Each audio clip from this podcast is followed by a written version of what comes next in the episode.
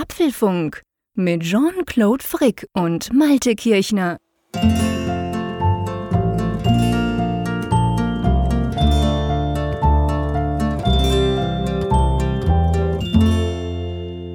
Apfelfunk 243, aufgenommen am Mittwoch, 30. September 2020.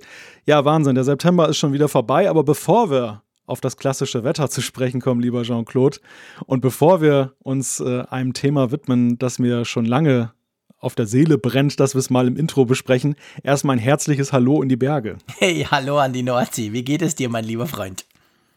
Auch du, ich kämpfe so ein bisschen damit, dass jetzt wirklich der Herbst Einzug hält. Mhm. Das ist äh, so, heute war mal wieder eine Ausnahme, heute war es wieder ein bisschen wärmer und die Sonne schien richtig schön heute Nachmittag. Aber du merkst schon, es ist jetzt anders. Ne? Es, die ja. Sonne steht tiefer, es ist ganz früh dunkel, also es ist ja schon stockfinster jetzt um acht. Mhm. Und das ist ja nur der Anfang, das wird ja immer schlimmer jetzt in den nächsten Wochen. Und das äh, weiß ich nicht. Also, das, das ist irgendwie nicht meine Jahreszeit. Den Spätsommer finde ich ja tipptopp, aber wenn es so richtig dunkel wird. Mm, ja, mm. es mm. geht mir auch so. Also bei uns ganz klassisch, und da sind wir doch wieder beim Wetter, ist ja schließlich Apfelfunk. Ähm, bei mir ist es genau gleich. Also, ich habe jetzt diese Woche Ferien, super toll, Kinder auch schon, meine Frau auch. Und dann haben wir so geguckt, die Wetteraussichten sind bescheiden rund, also eigentlich in der ganzen Schweiz, aber wirklich so, boah, viel Regen, viel Sturm, viel irgendwas, viel 10 Grad und so. Und heute hieß es dann sonnig. Und dann habe ich noch so, weißt du, im Kopf, dachte ich, oh cool, heute ist sonnig, wunderbar, dann machen wir das ganz toll, das ganze Tag im Garten, Fußballspiel mit den Jungs. Ja, sonnig, das heißt dann 14 Grad. Der Rasen wird sowieso nicht mehr trocken, der ist grundsätzlich nur noch nass und, und, und, weißt du, und dann merke ich, ah ja, ja, es ist nicht mehr Spätsommer, es ist wirklich Herbst, so richtig Herbst halt. Mhm. Also das einzig Positive ist, ich habe am Wochenende von NetAtmo einen, noch ein Windmesser zu einem Regenmesser und zu all meinen anderen Sensoren von der Wetterstation montiert. Und der hatte ordentlich zu tun in den letzten Tagen, das ist ganz witzig. Aber sonst, ja, ich bin ganz bei dir. Ich, es ist so ein bisschen die Jahreszeit, wo man sich zurückzieht in die eigenen vier Wände, wo man das Feuerchen anmacht bei, im Kamin oder so. Also, ja, hm, es ist okay, ich will jetzt nicht jammern. Es ist schön angenehm, um Podcast zu produzieren unterm Dach, aber ja, also das mit dem Dunkel, das dürfte man anders machen.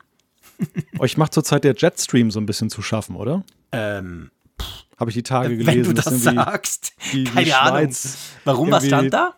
Mit Winden zu kämpfen hat, die mhm. irgendwie durch den Jetstream ah, okay. ausgelöst werden. Ich hinterfrage, ja, ist aber spannend, dass du das sagst, mein Lieber. Siehst du, also äh, es gibt ja immer Erkenntnisgewinne im Apfelfunk vom lieben Malte. Nicht nur um Apple-Themen, sondern ich habe mich nämlich tatsächlich gefragt, wir hatten ziemlich starken Südwestwind. Und das ist jetzt nicht so, dass wir in Bern ständig Südwestwind haben. Wir haben oft Westwindlagen, wir haben sehr oft Nord- und Nordostwind, das ist dann die sogenannte Biese. Wir haben ab und zu Föhn, das ist dann wirklich klassischer Südwind, dann wird es dann schön trocken und warm von den Bergen runter.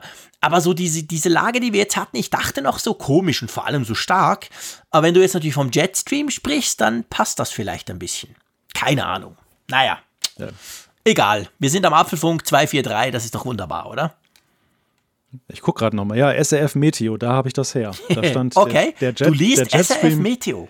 Ich staune. Ja, du, wirst, du, wirst, du wirst lachen. Also durch dich und den Raphael bin ich ja sowieso so ein totaler Schweiz-News-Junkie geworden. Also ich, wenn ich irgendwas zu fassen oh, kriege aus der geehrt. Schweiz und so, dann, dann lese ich das immer und selbst euer Wetter habe ich immer im Auge. Das ist ganz merkwürdig. Großartig, großartig. Wobei es ja einfach. Ich meine, bei mir ist es tatsächlich veränderlich. Beim Zeier regnet's. Also nicht so ja, schwierig, das ist einfach. Das, das, das stimmt. Das ist so, das ist so, wie dass es am Nordpol Eis gibt. genau. Ist auch noch.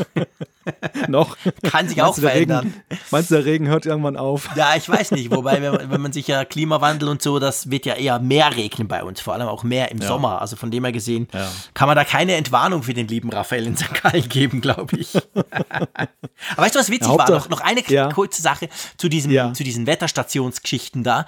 Der Raphael hat ja auch diese Netatmo-Station ausprobiert. Ich meine, ich habe ja. die seit 2011 und so, aber er ist jetzt ganz begeistert, weil neu und so. Und wir haben ja beide diesen Regenmesser. Ich habe den schon lange und er hat den auch. Und wir haben beide auf Twitter so ein bisschen gepostet. Ich habe den auf dem Klettergerüst von den kind Kindern drauf. Und weißt du, was erstaunlich ist? Mich haben extrem viele Leute von euch, also überhaupt auf Social Media vor allem, darauf angesprochen, ob man denn diesen Regenmesser irgendwie entleeren muss. Mhm. Und ich, also, das ist ja so eine, so eine, so eine, so eine umgekehrte quasi Dose und da läuft oben das mhm. Wasser rein, dann über so einen Clip-Clap-Mechanismus, so eine Art Wippe und unten logischerweise läuft es ja wieder raus. Aber mhm. mich haben so viele darauf angesprochen und einige haben gesagt, das ist ja cool bei diesen digitalen Modellen und so. Ich habe mich dann gefragt, ob Regenmesser früher anders waren oder ob es andere Modelle gibt, die dann irgendwie voll sind. Da musst du sie ausleeren oder so. Das würde ja gar nicht gehen in St. Gallen, wäre ja Fulltime-Job. Ja, das ist eine Frage, die ich jetzt an die Hobby Hobbymeteorologen genau, unter unseren Hörern und Hörern weitergebe. Denn da kann ich dir ehrlich gesagt auch keine Antwort Nein. drauf geben. Ich, das, keine Ahnung. Ich auch nicht. Also, ich kenne keine anderen, ich kenne nur den und eben, wie gesagt, der entleert sich ja. zum Glück von selber, da läuft das Wasser unten einfach wieder raus. Drum funktioniert der auch immer, egal wie viel das es regnet. Aber ja, das war einfach, hat mich erstaunt, diese Frage überhaupt. Aber vielleicht weiß das einer von euch da draußen. Ja, vielleicht ist das auch das Klischee, das man davon im Kopf hat. Also ich habe dann auch so den älteren Herrn mit Hosenträgern vor Augen, der dann jeden Tag rausgeht zu so einer kleinen Holzstation, weißt du, wie so eine kleine genau, Krippe und dann mit da dem Stift überm Ohr und einer, genau, einem Griffel richtig, und dann, dann, schreibt er das, diese Klemmbrett. Genau, Klemmbrett, das habe ich 20 Millimeter. genau. Ja, das kann natürlich auch sein. Gut möglich. So wird es sein.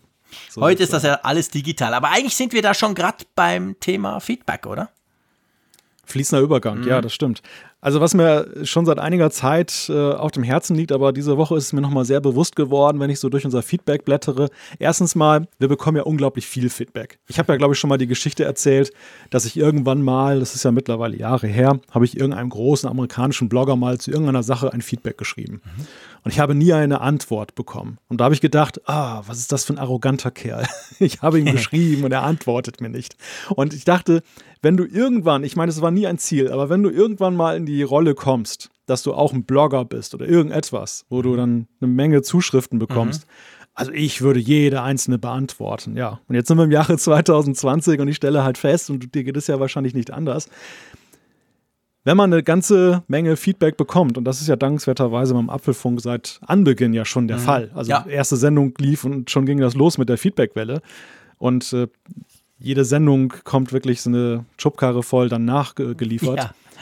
Du kommst da nicht mehr hinterher, weil wenn Nein. du so einen Podcast jetzt irgendwie vor allem noch nebenher machst, also nicht als Hauptberuf, so wie wir, sondern wir haben ja einen Job, wir haben eine Familie, wir mhm. haben tausend andere Sachen, die wir noch machen ja, dann, dann, dann kannst du, dann, dann ist es einfach ein Ding der Unmöglichkeit. Also ja. manchmal setze ich mich ja hin und schreibe ja auch mal so 10 oder 20 E-Mails runter. Mhm. Aber dann ist eben auch mal Sense, weil dann sind ja. auch schon wieder zwei, drei Stunden draufgegangen und die fehlen an anderer Stelle.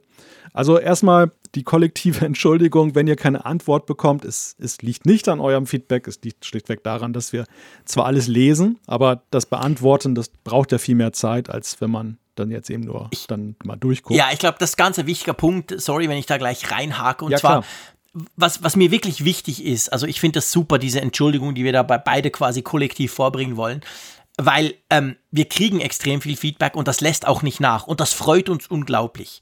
Und wir lesen, und das darauf möchte ich hinaus, wir lesen jedes Mail. Also wir lesen ja. jedes Feedback, das ihr schickt, wir lesen jeden Tweet, den ihr absetzt. Wir kriegen das alles mit. Und manchmal sind unglaublich spannende Dinge drin. Wir lernen auch immer wieder viel. Aber es ist genau der Punkt. Also wir können erstens nicht auf alles antworten. Selbst mhm. ein Hallo, super, danke für dein Feedback liegt einfach nicht drin. Wir sprechen manchmal von 50, 60 E-Mails am Tag, die da plötzlich so reindonnern. Ja.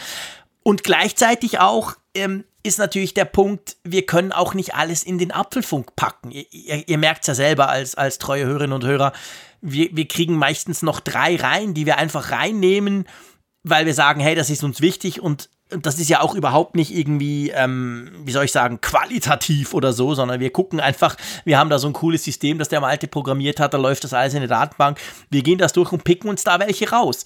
Aber letztendlich ist das halt so, der Apfelfunk alleine wäre stundenlang nur Feedback und das jede Woche und das ist ja, ist zwar ein wichtiger Teil davon, aber eben ja nicht die Hauptidee.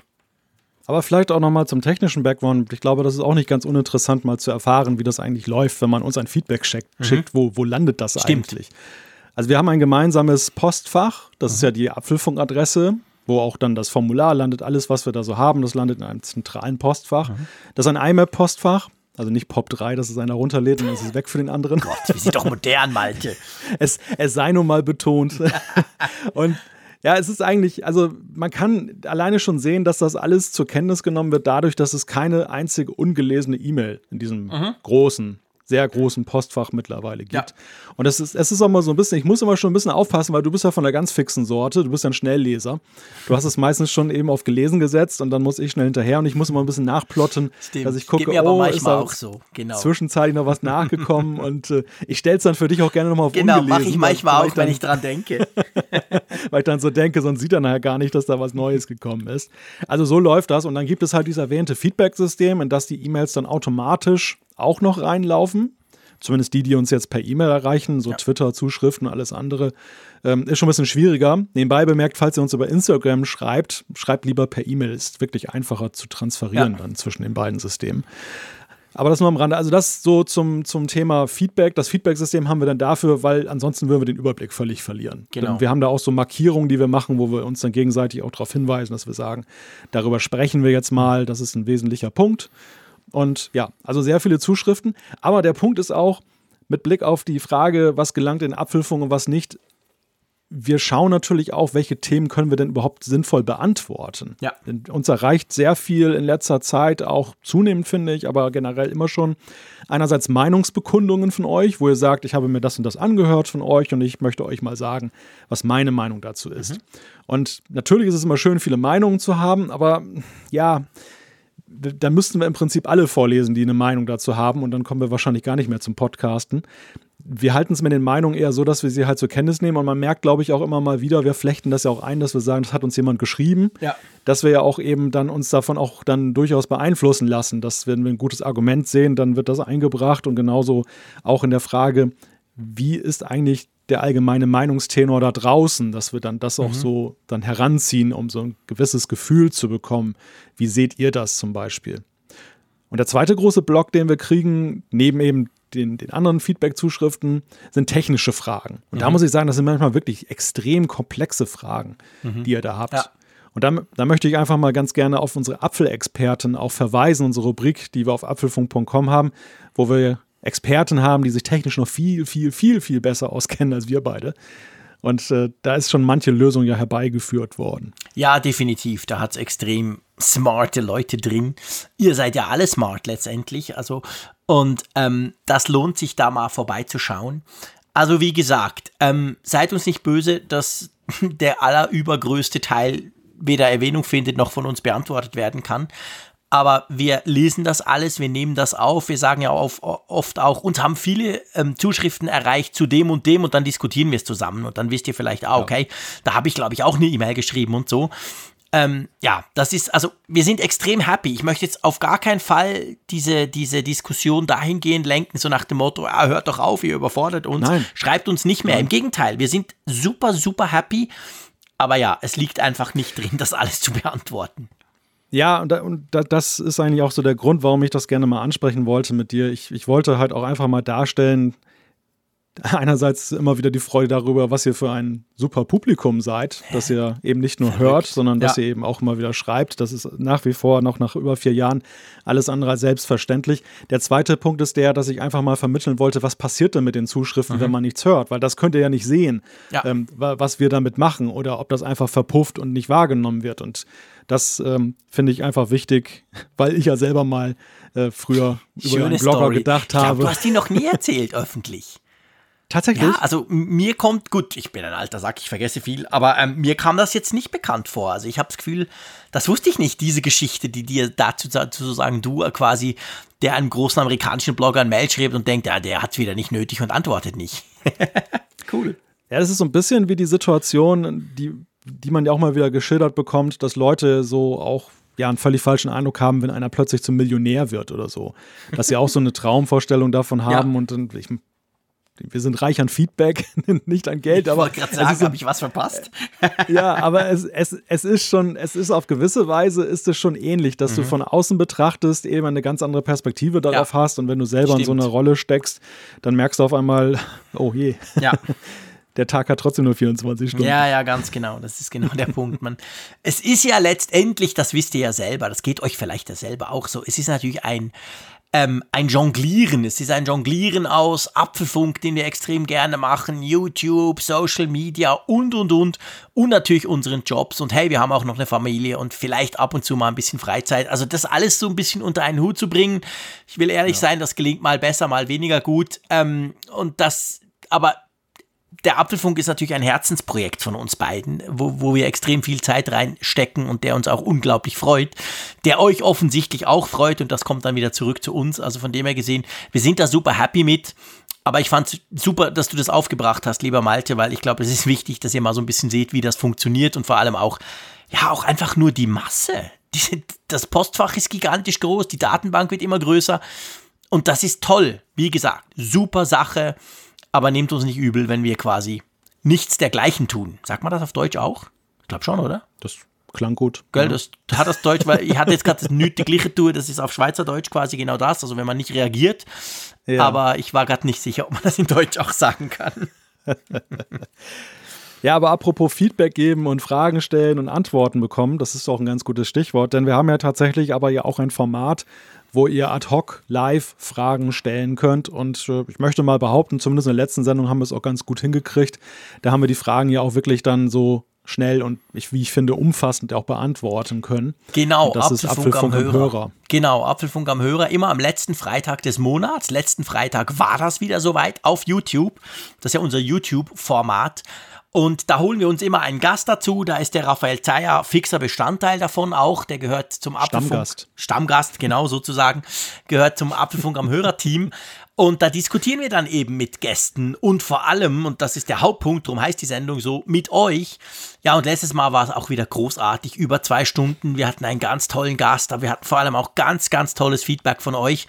Wir haben viel hin und her diskutiert, was auch faszinierend war für uns, dass man quasi gesehen hat, wie ihr auch untereinander, es waren zeitweise 400 Leute, die da gleichzeitig zugeguckt haben und ihr habt ja untereinander auch noch hin und her dann diskutiert. Einer hat eine Frage gestellt, bevor wir überhaupt darauf eingehen konnten, hat es ein anderer schon beantwortet und so. Also das ist, glaube ich, das, das ist genau das, wie wir uns das so vorstellen, diesen Apfelfunk am Hörer. Und ja, wie gesagt, immer am letzten Freitag des Monats. Immer am letzten Freitagsmonat. Ich muss, ich muss schmunzeln, weil diese Bezeichnung Stammgast hat Raphael sich ja selber verliehen.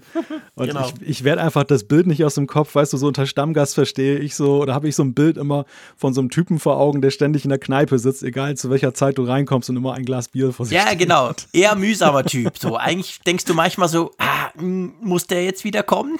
Beim Raphael ist natürlich überhaupt nicht so, aber er hat sich Nein. diesen Namen ja selber gegeben. Ähm, wir, sehen, wir sehen ihn da als fixen Bestandteil davon und freuen uns vor allem auch, ist er dabei. Und eigentlich, genau. warum wir das jetzt hier im Podcast sagen, wenn ihr wollt, könnt ihr euch das natürlich auf YouTube angucken. Das ist ja das Schöne an YouTube, wenn wir so einen Livestream machen. Danach ist der da und der bleibt auch da auf unserem Apfelfunk YouTube-Kanal, wo ja sonst der Malte immer seine tollen Videos macht. Da gibt es den zu gucken und glaube ich, haben schon über 3000, haben da mal reingeguckt. Also, wenn ihr das nachschauen wollt oder so, dann geht doch einfach dorthin. Da findet ihr das Video und da könnt ihr noch mal ein bisschen reingucken, wie das so ausgesehen hat am letzten Freitag. Du bist aber auch so ein Nebenbeischmeichler, lieber Jean-Claude. So ein, ein Vorbeimarsch. Ein äh, Nebenbeischmeichler. Lob noch. ja, genau. Ja, das mache ich aber nur mit dir. Sonst bin ich ein ah, knallharter okay. Brocken. Von allen ai, gehasst. Ai, ai, nein, nein, oh nein, nein. Das stimmt hoffentlich nicht. Ich weiß es nicht.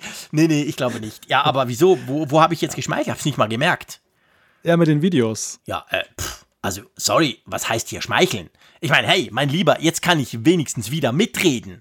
Ich mache jetzt auch ein bisschen YouTube. Ja. Und ich sehe jetzt, wie. Ja, endlich, genau. Ich, ich muss ja sagen, also, das darf man ja hier auch mal. Wir sind ja unter uns, die Apfelfunk-Community und wir zwei.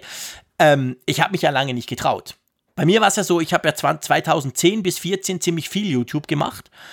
Mhm. Aber das war eine völlig andere YouTube-Zeit. Zum Beispiel sieht man mich in diesen Videos nie, weil ich so dachte, es geht ja nicht um mich, es geht um irgendwelche Geräte. Man sieht nur zwei Frickhände, die irgendwelche Geräte äh, quasi auspacken oder, oder testen und dazu quassel ich halt.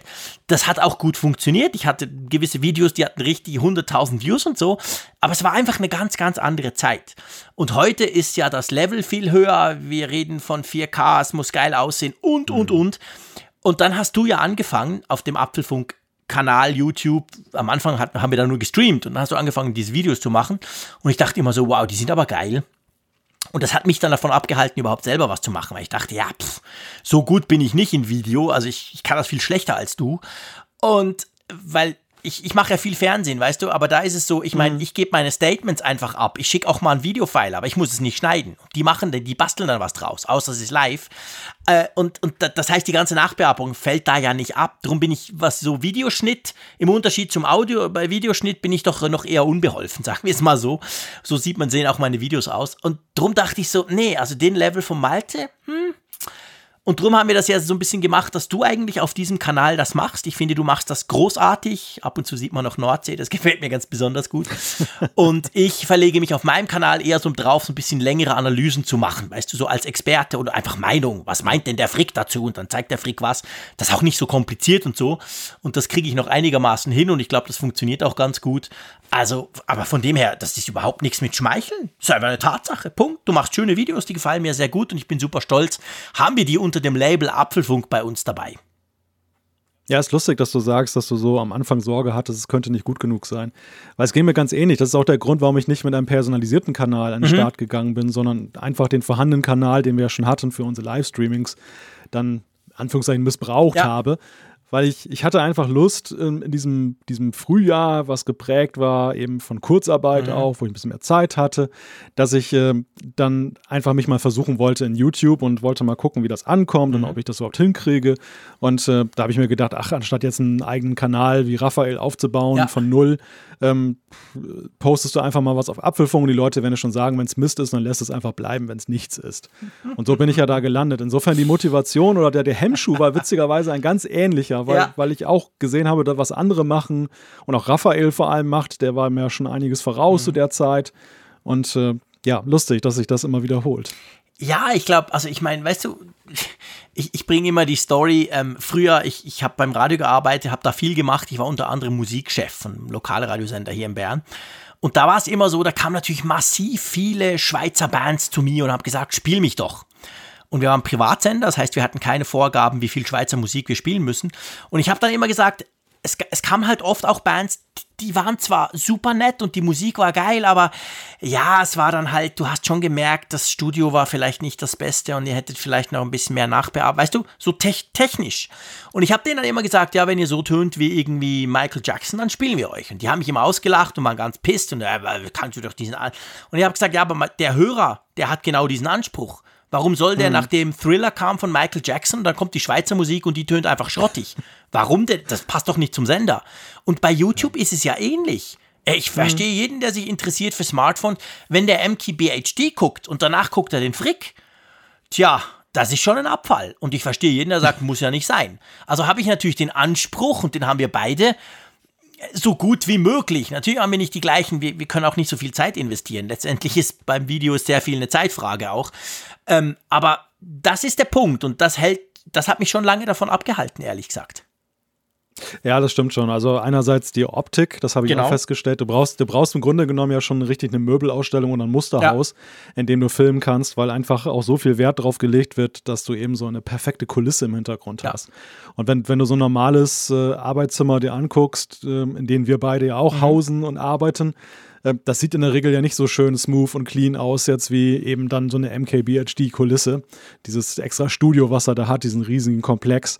Mhm. Und, oder auch andere äh, prominente YouTuber. Also, wenn man sich das mal anguckt, da was für, was für Sets die dann ja, arbeiten. Ja das ist ja schon, schon Atemraum. Dann geht es weiter über die Kameratechnik und so weiter. Wobei ich sagen muss, meine Erfahrung ist, das ist eine ziemliche Materialschlacht, die sich, die sich da liefern, aber du kannst auch schon mit recht bescheidenem Aufwand relativ gute Optik erzielen. Das ist wie beim Podcasten. Beim Podcasten herrscht da auch so der Irrglaube. Ich werde immer wieder von Medienkollegen gefragt, hey, wie macht ihr das denn ja. mit dem Apfelfunk? Ja. Wir wollen das auch. Da müssen wir jetzt aber erstmal eine Schallkabine kaufen und ja. Mikrofone für 5000 Euro.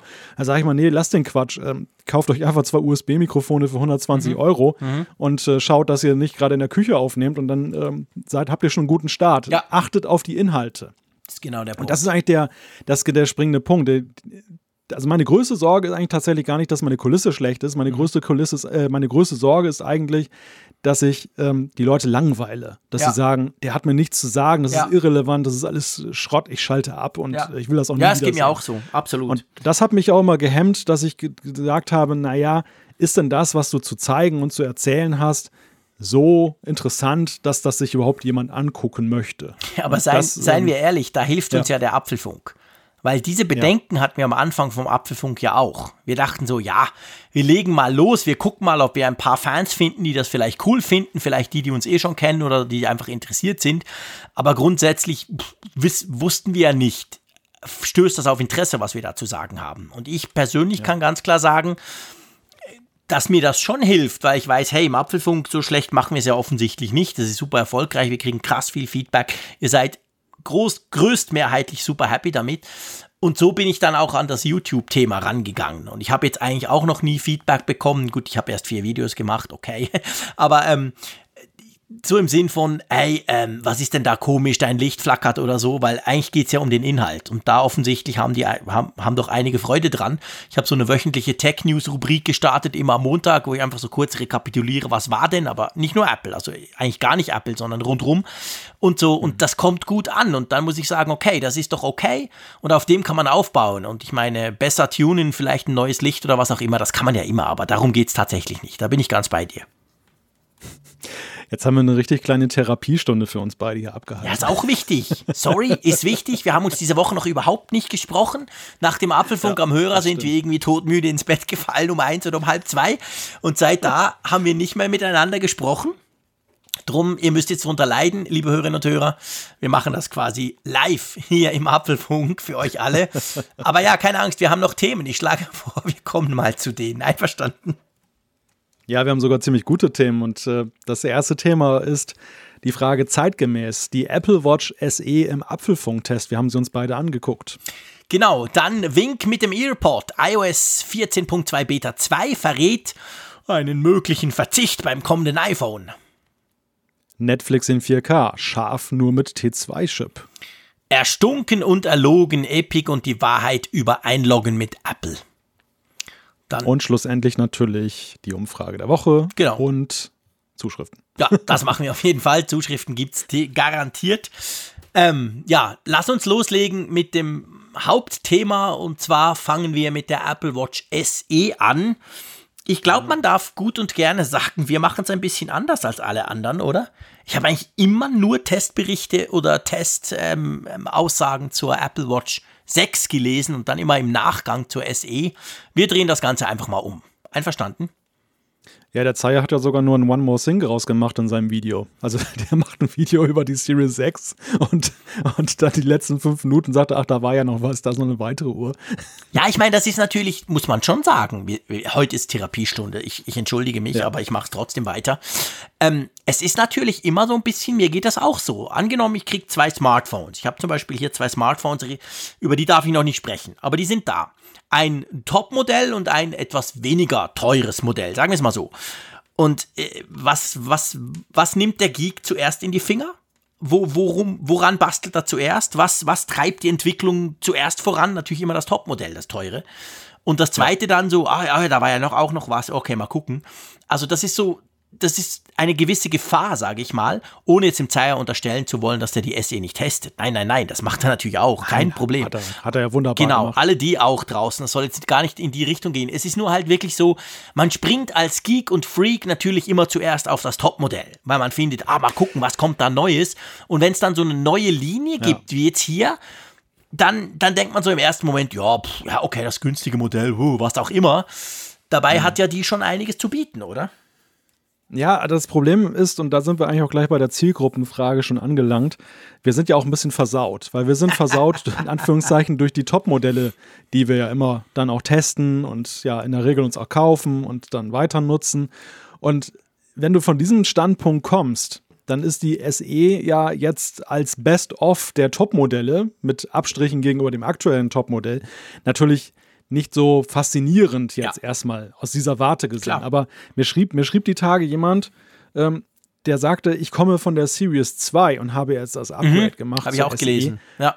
Und war ist total begeistert davon. Also sagt, das ist super, das ist so ein, ein Schritt nach vorne für mich. Und, und da hab, das war für mich so ein, auch nochmal ein, ein Augenöffner, mhm. weil ich einfach gesehen habe, okay, das ist halt immer noch eine Frage von, von welchem Standpunkt, von welcher Perspektive man herkommt. Und ich glaube, dass die SE da schon eine Zielgruppe hat, für die diese recht spannend ist, allerdings momentan auch ein kleines Preisproblem hat, worüber wir auch sprechen. Klein ist gut. Ja, aber das ist ein wichtiger Punkt. Also ich glaube, das ist halt letztendlich, muss man sich das als Reviewer von, von Technikzeugs immer wieder vergegenwärtigen dass wir ja, man, man darf eigentlich nie auf sich selber schließen, weil wir sind in einer völlig crazy Bubble. Wir haben Zugriff auf die neueste, geilste, tollste Technik. Wir müssen zumindest für die Testgeräte, die wir eine gewisse Zeit haben dürfen, nichts bezahlen. Also man ist natürlich dann immer vom Flaggschiff zum Flaggschiff zum Flaggschiff. Aber die, die, die Realität sieht ja anders aus. Die Realität sieht ja so aus, dass zum Beispiel das iPhone 11 das sich am besten verkaufende iPhone ist und nicht das iPhone 11 Pro Max schieß mich tot, welches ich hier habe und liebe. Und das muss ja. man sich einfach immer wieder vergegenwärtigen. Und es gibt ja einen Grund, warum die Hersteller eben verschiedene Staffelungen machen, um auch verschiedene Käufergruppen erreichen zu können. Und da ist natürlich die SE hat tatsächlich dort, ähm, sagen wir mal, ihren Platz. Aber lass uns mal anfangen. Ich möchte mit dem Namen anfangen. Ja. SE.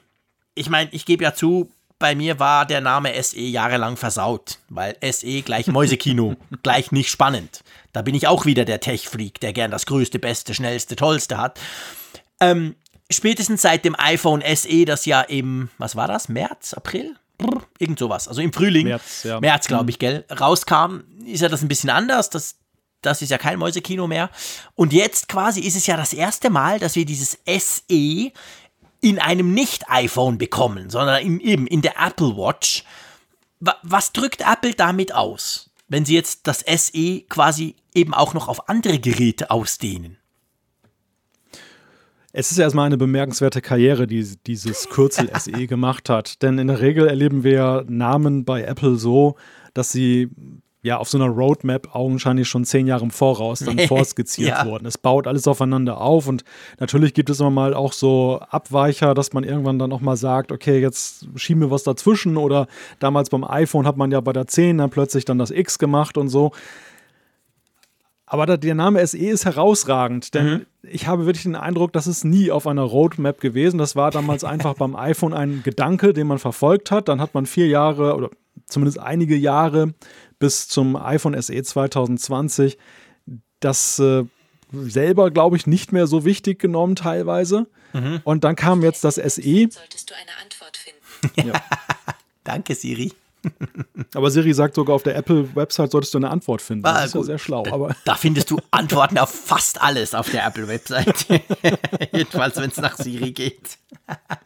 naja, auf jeden Fall deine, deine Frage zielt ja darauf ab, was äh, ist jetzt mit dem SE passiert? Mhm. Und das, das SE ist ja jetzt nicht mehr irgendwie nur ein, eine Randnotiz, eine Seitenlinie des iPhones, nee. sondern es bekommt mit der Apple Watch eine Dimension, dass es ja eine dritte Linie ist, die Apple möglicherweise auch vielleicht in der Zukunft noch auf weitere ja. Geräteklassen ausweitet. Ja, genau. Also das könnte ich mir absolut gut vorstellen. Und SE steht ja für, den Namen hat Apple nie so richtig spezifiziert. Ist es Special Edition? Ist es keine Ahnung, aber da wollen wir auch gar nicht drauf eingehen. Fakt ist einfach, wir haben jetzt eine Apple Watch SE und das heißt, wir haben natürlich eine gewisse Erwartung an dieses SE. Und ähm, ich weiß gar nicht, wo wir anfangen sollen. Tu du mal deine, deine generelle bevor wir dann, wir können es dann so ein bisschen aufsplitten, was kann sie denn gut und was fehlt vielleicht auch. Ja. Über den Preis werden wir natürlich diskutieren müssen. Aber mal so ganz generell, du hast jetzt ein paar Tage getragen, ich ebenfalls. Was ist dir aufgefallen? So einfach so gleich aus dem Bauch raus. Was ist mir aufgefallen? Also einerseits ist mir aufgefallen, dass die SE und das ist ja beim iPhone ähnlich. Eine ganz merkwürdige, in Anführungszeichen, Mixtur ist mhm. ja aus verschiedenen Modellen. Ja. Also du hast ähm, du hast bestimmte Features, die, die hast du nicht mal in der Series oder die, die hast du nicht mal in der Series 4 und mhm. andererseits Sachen, die in der Series 4 sind, sind wiederum nicht da, wie zum Beispiel EKG. Also man hat sich wirklich Funktion herausgenommen. Es ist nicht einfach nur ein altes Modell, wo man einen Schnitt gemacht hat, sondern es ist wirklich, dass man dieses Modell konzipiert hat, dass man gesagt hat, wir nehmen das von der, ja. wir nehmen das von der und das lassen wir weg. Und das macht sie erstmal im ersten Moment so ein bisschen befremdlich, weil man erstmal gucken muss, was, was kann sie denn und bislang war die Apple Watch-Welt ja immer sehr einfach. Du hattest immer, es war immer additiv. Es war immer ja. so, es kam was dazu. Und äh, die Frage, wenn du ein älteres Modell genommen hast, war immer nur, was hat es weniger gegenüber jetzt? Und das ja. ist so leicht dann eben erstmal nicht zu beantworten. Ansonsten fühlt sie sich so nach ein paar Tagen ganz normal eigentlich an. Also du merkst zwar immer wieder als Nutzer der Series 5 oder Series 6, dass du irgendwelche Dinge plötzlich nicht hast, wenn du da mal irgendwie danach guckst in der Menüstruktur. Mhm. Aber es, es, stellt sich sehr schnell eben ein gleichwertiges Gefühl ein. Und das ja. fand ich eigentlich auch ganz, äh, ganz schön, weil das ja letzten Endes auch das ist, was sich ja Nutzer wünschen. Dass der, der, ich sag mal, der Nutzer der eine SE möchte, kommt ja dort her, dass er sagt, ich möchte eigentlich ja auch diese coole, diese, dieses coole Design, was die mhm. Series 4 hat, mit dem dünnen Rahmen und dem großen mhm. Display.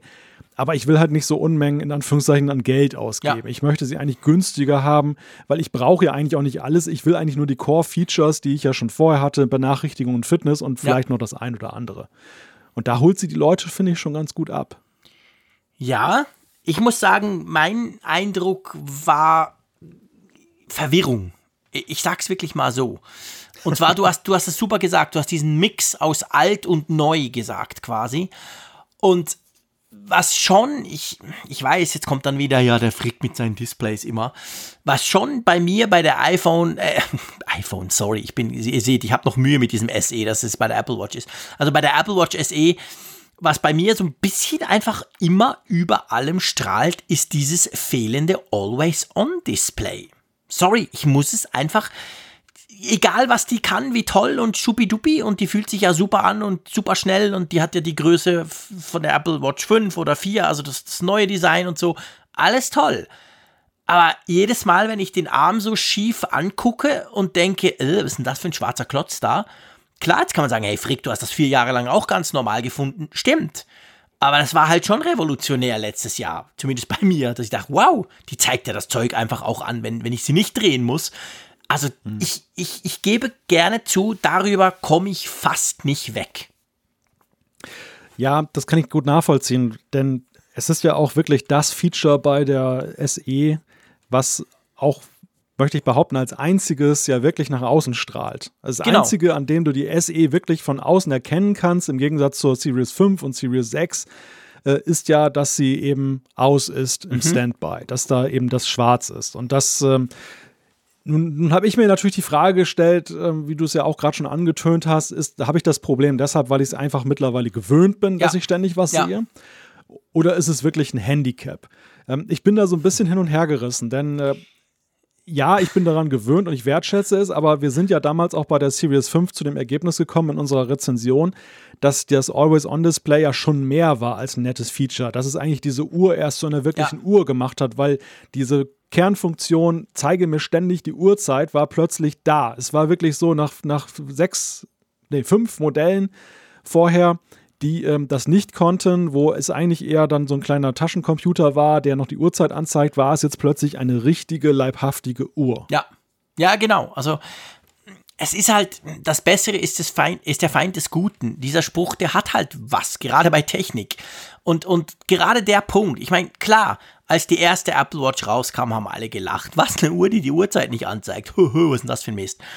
Ich war begeistert vom ersten Tag an. Die Begeisterung hat sich von Jahr zu Jahr gesteigert. Die wurde für mich immer wertvoller. Es kamen Features dazu, alles.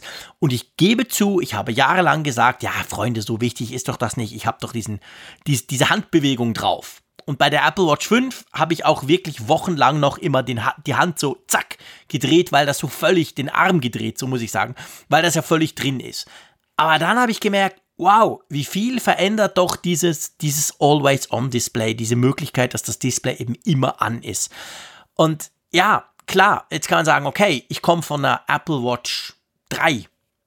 Dann findest du bei der Apple Watch SE, hey, was ist das für ein geiler Bildschirm, der ist ja super groß. Wow, diese neuen Komplikationen sind ja cool. Da fehlt dir das nicht. Drum, drum, gesagt, drum haben wir das am Anfang so ein bisschen gesagt von diesen, von, von diesen Tech-Testern, die immer vom Besten ausgehen. Wir haben natürlich das Problem, wir hatten die Fünfer, wir haben jetzt die Sechser.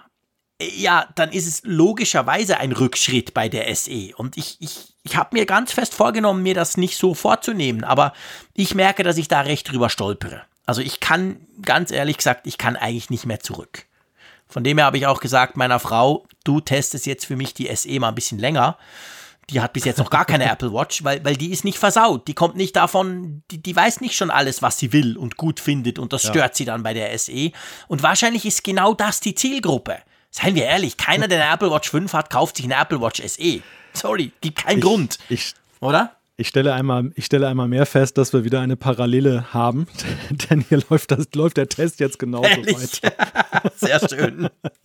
Ja, das darf man ja offen, offen sagen, weißt du? Also ich meine, ja. natürlich geben wir ab und zu, wenn wir, wenn wir was kriegen, das auch mal unserem Umfeld zum, zum bisschen rauszufinden. Und ich finde, also ich merke wirklich, und das, das, arbeite ich jetzt hier mit dir raus, das ist nicht so, dass ich das schon länger wusste, mir fällt jetzt gerade auf, dass es halt schon so ist, weil wir immer vom Besten kommen und dann so gnädigerweise einen Rückschritt machen und uns mal das andere iPhone auch angucken. Ich sage es ein bisschen überspitzt, so sehen wir es nicht, aber es ist ein Riesenprivileg, dass wir das ja dürfen. Aber man hat halt das immer im Hinterkopf und da kann man sich lange vornehmen, hey, Moment, andere Zielgruppe, anderer Preis, alles gut es ist halt immer ein bisschen hinten dran und darum wird, werden solche, solche günstigeren Versionen, solche abgespeckten Versionen, werden oftmals, zumindest im Hinterkopf, leicht negativ gesehen von so Tech-Menschen wie uns. Und darum hilft es eben manchmal, man gibt das jemand anderem, weil, weil der dann nicht mhm. dieses Mindset schon hat, was denn alles möglich wäre und warum denn das, was möglich wäre, jetzt nicht in dieser Uhr drin steckt. Ja, das ist genau der Punkt. Also meine Frau hat auch gesagt, ihr ist es eigentlich egal, ob sie ein Always-On-Display ja, ja, genau. hat oder nicht. Und, meine ähm, auch. Gesagt, sie kommt ja von Ahnung. der Series 0, die ich, die ich ihr vererbt habe. Die hat die Dampfbetriebene noch, gell? ja, die wollte schon ihre Schwester verticken für so ein kleines Geld. Ach komm, nee, nee, nee. nein. Die, bleib, die, bleibt, die bleibt hier im Technikmuseum. Das ist ja das erste Modell. Die wird in Ehren gehalten. Also das, ja, crazy, das eben. Das ist ja nicht Series 1. Das ist 0, die aller, Nein, allererste. Das, die Wow. Das, äh, wirklich, die, die, Dampflokomotive. Dass die überhaupt noch läuft. Oder anders gesagt, nee, nicht so. Dass die noch einen Akku hat, der noch einigermaßen brauchbar ist, das ist schon erstaunlich, oder? Meine, ja, das Ding ist fünf ist Jahre alt, oder?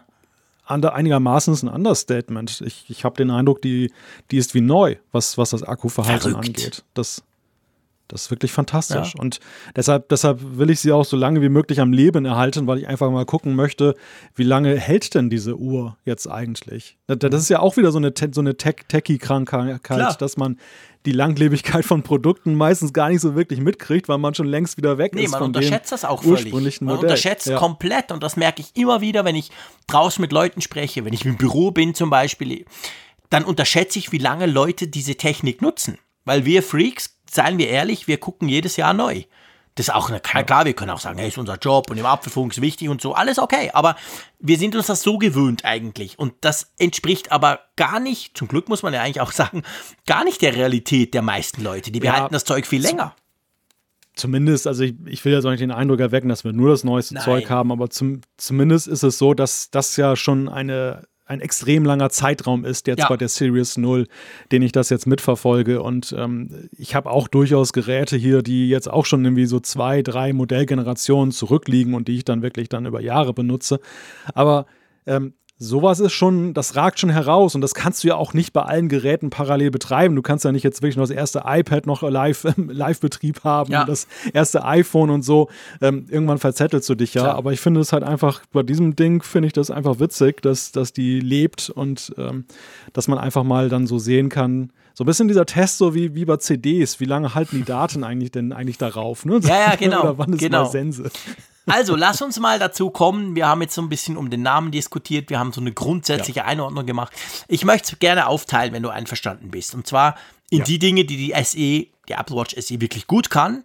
Und dann vielleicht in die Dinge, die uns wirklich fehlen. Das, gewisse Dinge haben wir schon vorweggenommen. Aber lass uns mal anfangen.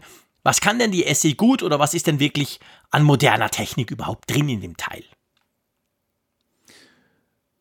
Fangen wir vielleicht beim Prozessor ja. einfach mal an, bevor wir das, das ja. andere Feature nehmen. Der Prozessor ist ja der S5-Chip, mhm. der ja auch in der Series 5 drin steckt. Mhm.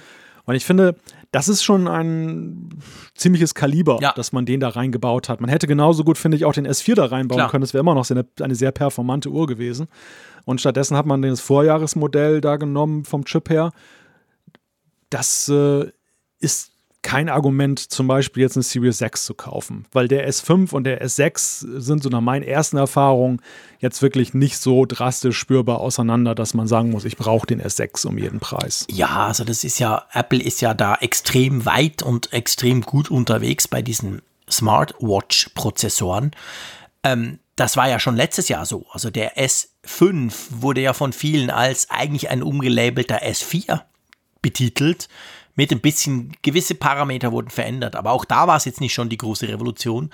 Aber der S5 ist super und der S6 ich gebe dir absolut recht, die S6, äh, Quatsch, die Apple Watch 6 fühlt sich jetzt rein vom Geschwindigkeit, vom Touchen hin und her, Apps drauf starten und so, fühlt sich für mich genau gleich an wie die Apple Watch SE. Und das ist natürlich eine Auszeichnung für die Apple Watch SE, weil die Apple Watch 6 ist ja teurer und das neueste Modell. Also der S5 ist toll, ja, definitiv. Der nächste Punkt, und das, das ist wiederum, glaube ich, ein herausragendes Feature, dass ähm, man das jetzt in der SE drin hat, weil da ist es wirklich überhaupt gar kein Abstrich, ist der Höhenmesser, der da eingebaut ist. Ich, ich hatte gehofft, dass du den Höhenmesser bringst, damit ich dann einhaken kann. Ich habe mir jetzt die ganze Zeit überlegt, wie springe ich darum, dass du dann über den Höhenmesser sprichst. Ähm, ihr wisst, das ist ja alles live hier, wir, wir schneiden ja da nichts. Ähm, das ist ganz lustig. Es ist ganz lustig, dass ich als Schweizer in den Bergen dem Flachländer an der Nordsee quasi ähm, erklären muss, dass ich den Höhenmesser gar nicht so geil finde. Also es ist ganz lustig. Mhm. Ich merke wirklich, ganz viele, unter anderem auch der Raphael, sind total begeistert von diesem Höhenmesser. Und der Unterschied ist ja der, vielleicht nochmal ganz kurz, die, die anderen Apple Watches haben auch einen Höhenmesser. Der Punkt ist nur, der, der läuft vielleicht, der springt vielleicht alle 10, 15 Minuten mal einmal an und guckt. Und der Höhenmesser in den neuen Apple Watch, also eben SE plus auch Apple Watch 6, der läuft halt konstant, immer. Da gibt es ein Watchface, das kannst du quasi nehmen, da siehst du immer, wo du bist ich weiß nicht, also klar, wenn ich jetzt auf die Berge steige, ist es cool, wenn ich sehe, wow, ich habe schon 800 Höhenmeter geschafft. Aber sonst, ja, okay, ich bin kein Sportler. Ich finde, das ist ein schönes Feature, klar, so in der Theorie. Aber ich persönlich, ich weiß nicht, wofür brauche ich zum Geier diesen Höhenmesser? Also diesen ständig aktiven Höhenmesser. Ich sag's jetzt extra mal so ein bisschen. Ich habe einen einzigen Use Case gefunden, mhm. aber das ist jetzt nicht das Feature, was mich so wahnsinnig. Auch, auch bei der Apple Watch 6 gilt da genau gleich. Ich nehme das zur Kenntnis, ich freue mich, ja. aber ich brauche es eigentlich nicht. Ja, wir kommen da jetzt aber auch gerade von zwei, glaube ich, völlig unterschiedlichen ähm, Bewertungspositionen, ja. denn ich habe es jetzt eher in einem Kontext gesehen, was hat die SE, was die Series 6 zum Beispiel ja. auch hat. Und das finde ich eigentlich faszinierend, Klar. dass man der SE auch gleich ein Feature gegeben hat, das ähm, ja immer aktiv ist jetzt. Also das, mhm. hat, das ist ja dieses kleine, dieser kleine Unterschied zum früheren genau. Höhenmesser, der auch schon drin war. Man hat ja immer schon, wenn man zum Beispiel so einen kleinen Gang gemacht hat und hat das aufgezeichnet, man hat ja auch diesen Höhenunterschied angezeigt bekommen. Deshalb war ich auch so überrascht beim Apple-Event, dass überhaupt der Höhenmesser ein Thema war, denn ich habe gar nicht wahrgenommen, dass der nicht immer aktiv ja, ist. Ja, wusste so. ich auch nicht, genau. und, und da sind wir schon bei deiner Bewertungsdimension, nämlich der Frage, ja, der, der, der Nutzung, äh, wo, wo nützt mir das tatsächlich? Und ja, du siehst ja, da, da rennst du natürlich beim Flachländler die offenen Türen ein. Hier ist es ja völlig ähm, sinnbefreit, eigentlich äh, zu gucken, ob ich jetzt einen Meter höher bin oder einen Meter tiefer. Der, der, höchste Punkt ist ja in der Regel dann vielleicht mal fünf Meter hoch und ansonsten auf der Nulllinie. Äh, da, da, hätte ich jetzt nach Klischee jetzt eher gedacht, dass es bei euch spannender ist. Raphael hatte ja zum Beispiel, war ja dann am Lago Maggiore und dann war er da auf 191 Meter ja. und normalerweise sitzt er irgendwie höher wo ich dann auch wieder ein bisschen fasziniert von war, weil ich festgestellt habe, oh wow, euer tiefster Punkt ist immer noch ja, genau, ja klar, ist ja auch so, ist natürlich auch witzig. Ich musste auch schmunzeln über deinen Tweet. Ähm, weißt du, ja. der Punkt ist natürlich der, was mir ist ein Punkt aufgefallen und da konnte ich mir vorstellen, dass natürlich gerade die Sportlichen unter euch genau das auch schätzen. Mir ist aufgefallen, ich habe ja ein Haus auf drei Etagen. Das kennst du ja. Also ich laufe doch relativ häufig eine Treppe hoch oder runter. Und da ist mir zum Beispiel aufgefallen, dass ich den den grünen Ring, also den Sportring, ähm, schneller schließe, seit ich die neuen Uhren anhab. Weil der einfach offensichtlich akkurater das misst, stimmt. wenn du so eine ja. Treppe raufläufst, dann bist du da oben, dann ja. läufst du die Treppe wieder runter. Der andere, der hat das mitbekommen oder auch mal nicht. Aber der hier, ja. der, also dem entgeht keine Treppe, ich sag's mal so. Das war ja auch, der Raphael hat das in seinem Video auch gesagt. St. Gallen hat ganz viele Treppen. Also bis zum Bahnhof ja. runter, bei ihm sind es, keine Ahnung, 5000 Treppenstiegen oder so. Also das, da, ich glaube, dort merkt man es tatsächlich. Da ist es sogar mir aufgefallen. Aber sonst, das ist ein guter Punkt. also eben, wenn ich auf den Gipfel steige, will ich klar auf dem Gipfel oben gucken, wie hoch bin ich. Mhm. Aber das kann ich mit der anderen ja auch. Das kann ich schon mit der Apple Watch 5 und 4. Nur halt nicht kontinuierlich, sondern ich bin da oben, ich drücke irgendwas mhm. und dann zeigt er mir es an. Also ich, ich glaube, es ist tatsächlich sporttechnisch genau der Witz, dass es eben ständig misst. Ja, zwei Gedanken dazu. Das eine ist, ich glaube, der Höhenmesser hat insgesamt einen höheren Wert in Verbindung auch mit dem Blutsauerstoffsensor in der Series 6. Deshalb ist er auch so ein Headliner-Feature. Ich glaube, das ist echt so, wie die Series 2 sich sehr an den Schwimmer äh, richtete. So ist jetzt zum Beispiel die Series 6 eine Uhr, die eher so an den ja, Climber, an den Bergsteiger geht und der dann so gewisse Features dann da rausziehen kann. Aber wir wollen nicht über die Series 6 sprechen, die ist ja in einem anderen Apfelfunk später mal Thema.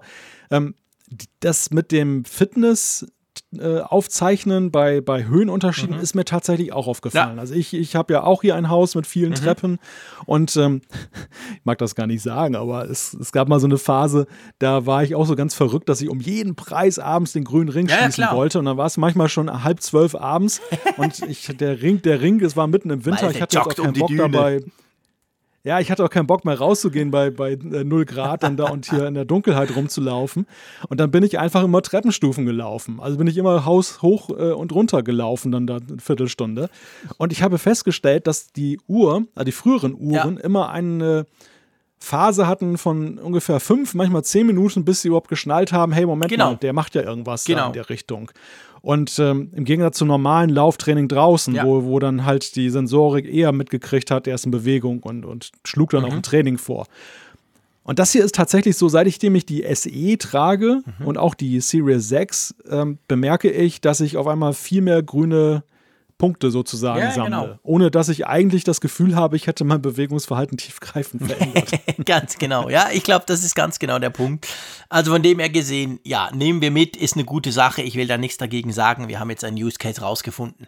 Was auch cool ist bei der SE, ganz klar, ist natürlich das Display. Ich meine, eben, wir, wir kommen von 5 und 6, aber die Zielgruppe kommt wahrscheinlich vom Dreier oder von der Zweier sogar noch. Und die finden dann natürlich, wow, dieses große Display ist ja cool. Wir haben das mit der Apple Watch 4 damals mitgemacht und waren ja ganz begeistert, zu Recht. Also das hat sie ja auch. Ist ja nicht eine kleine Uhr, ich, so wie das zum Beispiel die Apple Watch 3 ja ist, sondern das ist die Größe, die wir uns inzwischen gewöhnt sind. Das heißt, beim Display musst du auch rein von der Größe her, von den Komplikationen, keine Abstriche machen, oder?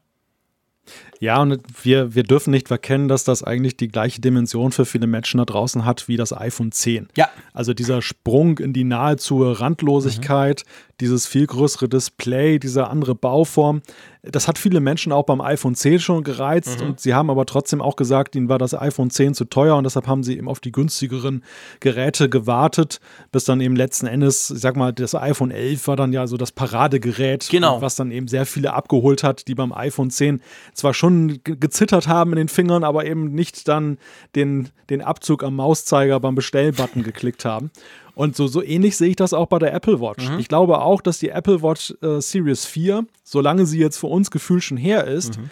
Aber dass die ziemlich viele Leute ziemlich nervös gemacht hat, weil sie auch gesagt haben, haben wollen, ja. aber eben gesagt haben, ja, aber eigentlich jetzt dann da noch wieder 500 Euro so. auf den Tisch genau, legen genau. und die restlichen Features brauche ich nicht unbedingt, das ist schöne Spielerei, aber nütze ich eh nicht und haben gewartet und gewartet ja. und gewartet, dass irgendwann nämlich das passiert, was bei der Apple Watch ja die ganzen Jahre passierte, dass nämlich dann immer das Vor-Vorjahresmodell zu einem günstigeren Preis auf den Markt kam. Und wir waren jetzt ja genau an der Schwelle, wo das ja eben passieren musste, wo jetzt ja endlich mal die Series 4 eben kommen musste. Und die Antwort von Apple ist die SE. Also man darf nicht verkennen, so oder so, wenn eine Series 4 gekommen wäre, die, die wäre auch ein super Bestseller geworden, alleine des Displays ja. wegen. Ja, ganz, ganz, ganz wichtiger Punkt. Und dank, dass sie natürlich den S5-Chip hat und eben nicht einfach die Apple Watch 4 ist, die du quasi nochmal verkaufst, zwei, drei Jahre lang, kriegen wir natürlich auch mehr Updates. Also gerade vor allem im Unterschied zur Apple Watch 3, die ja im Moment das günstigste Modell ist, die wird wahrscheinlich Ende nächsten, also im nächsten Jahr dann keine Updates mehr bekommen. Also WatchOS 8, ich glaube, da muss man nicht Prophet sein, dürfte auf die Apple Watch 3 dann nicht mehr draufkommen. Die SE ja. ist natürlich mit dem S5-Chip super aktuell dabei, oder? Ja, und ich glaube, das ist ein SE-Faktor, den es schon beim iPhone gibt, der von vielen Menschen aber jetzt mit Blick auf die oder vielen Rezensenten mit Blick auf die SE völlig unterschätzt wird. Ja. Denn der SE-Gedanke, der war immer auch getragen davon und Apple hat nicht rein zufällig immer die mit modernsten Prozessoren eingebaut, weil sie eigentlich eine Zielgruppe haben, die, wie gerade skizziert, eben sagt, ich will das schon haben, aber ich will es günstiger haben, mhm. die andererseits aber eben auch in, gerade deshalb eben auch in sehr großen Intervallen denkt. Ja. Also wer sich eine SE kauft, den würde ich tendenziell mal, mal als jemanden einschätzen, der nicht darauf spekuliert, nächstes Jahr schon die SE2 zu haben, sondern ja. der oder die dann sagt, vier Jahre ist eigentlich für mich so ein Zeitkorridor, den ich das schon ganz gerne hätte. Und mit dieser SE hat man ja aufgrund dieser Beschaffenheit tatsächlich ja die Perspektive, dass das auch tatsächlich so kommt. Also, dass mhm. man wirklich eben eine lange Unterstützung hat. Und das ist etwas, was eben mit Blick auf die Apple Watch 3, die ja nochmal jetzt einen ganzen Batzen günstiger ist, mhm. eben falsch gesehen wird. Die Apple Watch 3 ist eigentlich am Ende. Das ist End of ja, Lifetime. Definitiv. Die, die, die wird vielleicht noch irgendwie, ich, ich weiß noch nicht mal, ob sie nochmal ein nächstes WatchOS kriegt, aber auf jeden Fall, selbst wenn sie es kriegt, das haben wir jetzt schon gesehen, keine Zifferblätter mehr großartig, weil die Spaß alle sein. eigentlich für den großen Screen gemacht sind. Ja. Äh, Funktionen laufen nicht mehr und so. Also es wird, wenn überhaupt, so ein Bugfix und Service-Update sein, was dann noch für sie kommt. Und ähm, man muss eben davon ausgehen, in zwei Jahren muss man sich schon wieder Gedanken machen über einen Nachfolger, während die SE, glaube ich, eine gute Investition ist, die sich länger trägt. Ja, absolut. Das ist letztendlich genau auch der Witz dran, dass man da aktuellste Technik drin hat, um lange Updates zu bekommen. Und weißt du, was auch ganz witzig ist bei der SE? Das habe ich lange nicht geschnallt. Ich wurde dann auf Social Media darauf hingewiesen. Ja. Ähm, man kann ja die Apple Watch SE auch mit LTE haben. Es gibt ja ganz normal diese zwei Versionen, wie bei den anderen Apple Watches ja auch seit der Apple Watch 3. Ja. Und der Aufpreis für LTE, korrigiere mich, wenn ich Mist erzähle, der ist, glaube ich, bei der Apple Watch SE 50 Euro. Und bei der genau. Apple Watch 6 ist er 100 Euro. Also wenn du willst, so, dass die Uhr ja. quasi unabhängig funktioniert oder jetzt mit diesem neuen Family Setup Funktion, dein Kitty kriegt so eine zum Beispiel, hat aber noch kein iPhone, ähm, dann zahlst du den Aufpreis für LTE bei der SE nur die Hälfte. Ja, auch das wird in vielen Reviews verkannt, weil mhm. man ist natürlich geneigt, mir ging es im ersten Moment, als ich mein Review geschrieben habe, auch so, man guckt auf den Abpreis und ja. sagt, ja, da ist ja eine Differenz von so und so viel Euro, das ist jetzt, sind 127 Euro jetzt gerade zwischen der SE und der Series 6 mhm. und ähm, dass man sagt, naja, das kann man ja schon in die Hand nehmen. Ähm, um eben das, das mehr noch mhm. zu haben, was die Series 6 bietet. Aber mit LTE ist die, ist die Gleichung schon ganz anders. Ja. Da bist du plötzlich bei, bei 170 Euro. Denn du, wenn du LTE zubuchst bei der Series 6, dann hast du einen Preis von 500, über 500 mhm. Euro. Bei dem Grundpreis, bei der kleinen Variante und äh, bei der SE kleine Variante auch äh, mit bei 50 Euro, ja, da ist es dann halt dann weniger. Mhm. Das heißt dann, der, der Preisgap vergrößert sich an der Stelle. Ja. Und das ist schon ein, ein Detail.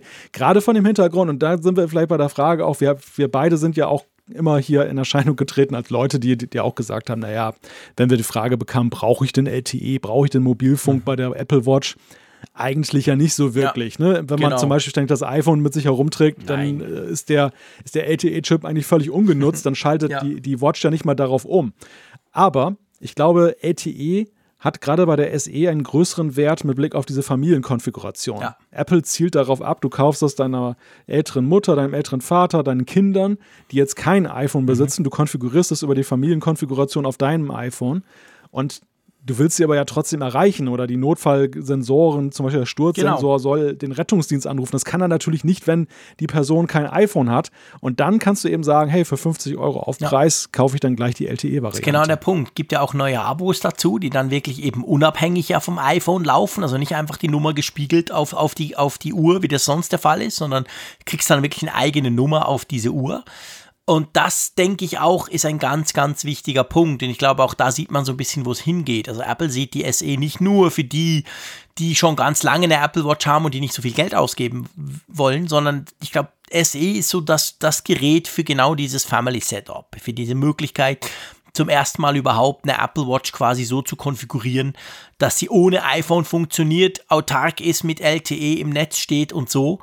Ähm, drum ist wahrscheinlich auch der Preis fürs LTE-Update bei der SE extra nur halb so teuer wie bei den größeren, also wie, wie bei der 6er-Version. Ja. Gut, also grundsätzlich haben wir da an einigen Dingen Freude, aber ja, man muss es auch sagen, es gibt auch einige Dinge, an denen wir nicht Freude haben.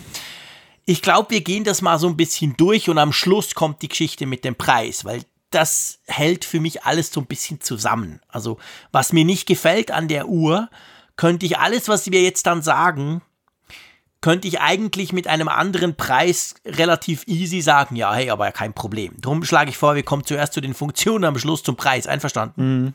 Ja, ja. Also das Always-On-Display haben wir diskutiert. Sorry, ja, habe ich schon lange genau. drüber gejammert. Ja. Müssen wir nicht noch einmal bringen, alles klar. Hat das es stimmt. nicht, habt ihr mitbekommen.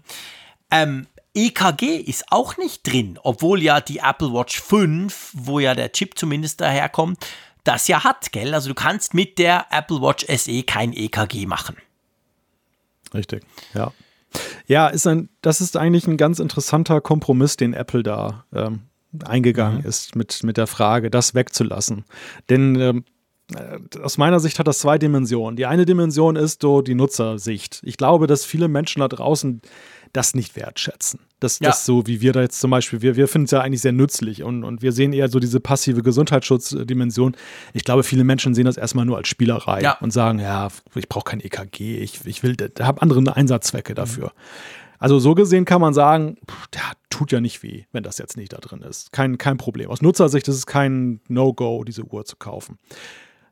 Ich glaube aber, Apple hat sich so ein bisschen in eine Problematik da hinein manövriert damit, weil sie ja eben gerade das EKG jetzt die letzten Jahre immer gefeiert haben als super passiv Gesundheitsfeature, das Menschen das, das Leben gerettet hat. Mhm. Also, dass, dass so ein, so ein Lifesaver-Feature ja. da jetzt dann zugunsten des Preises wegfällt.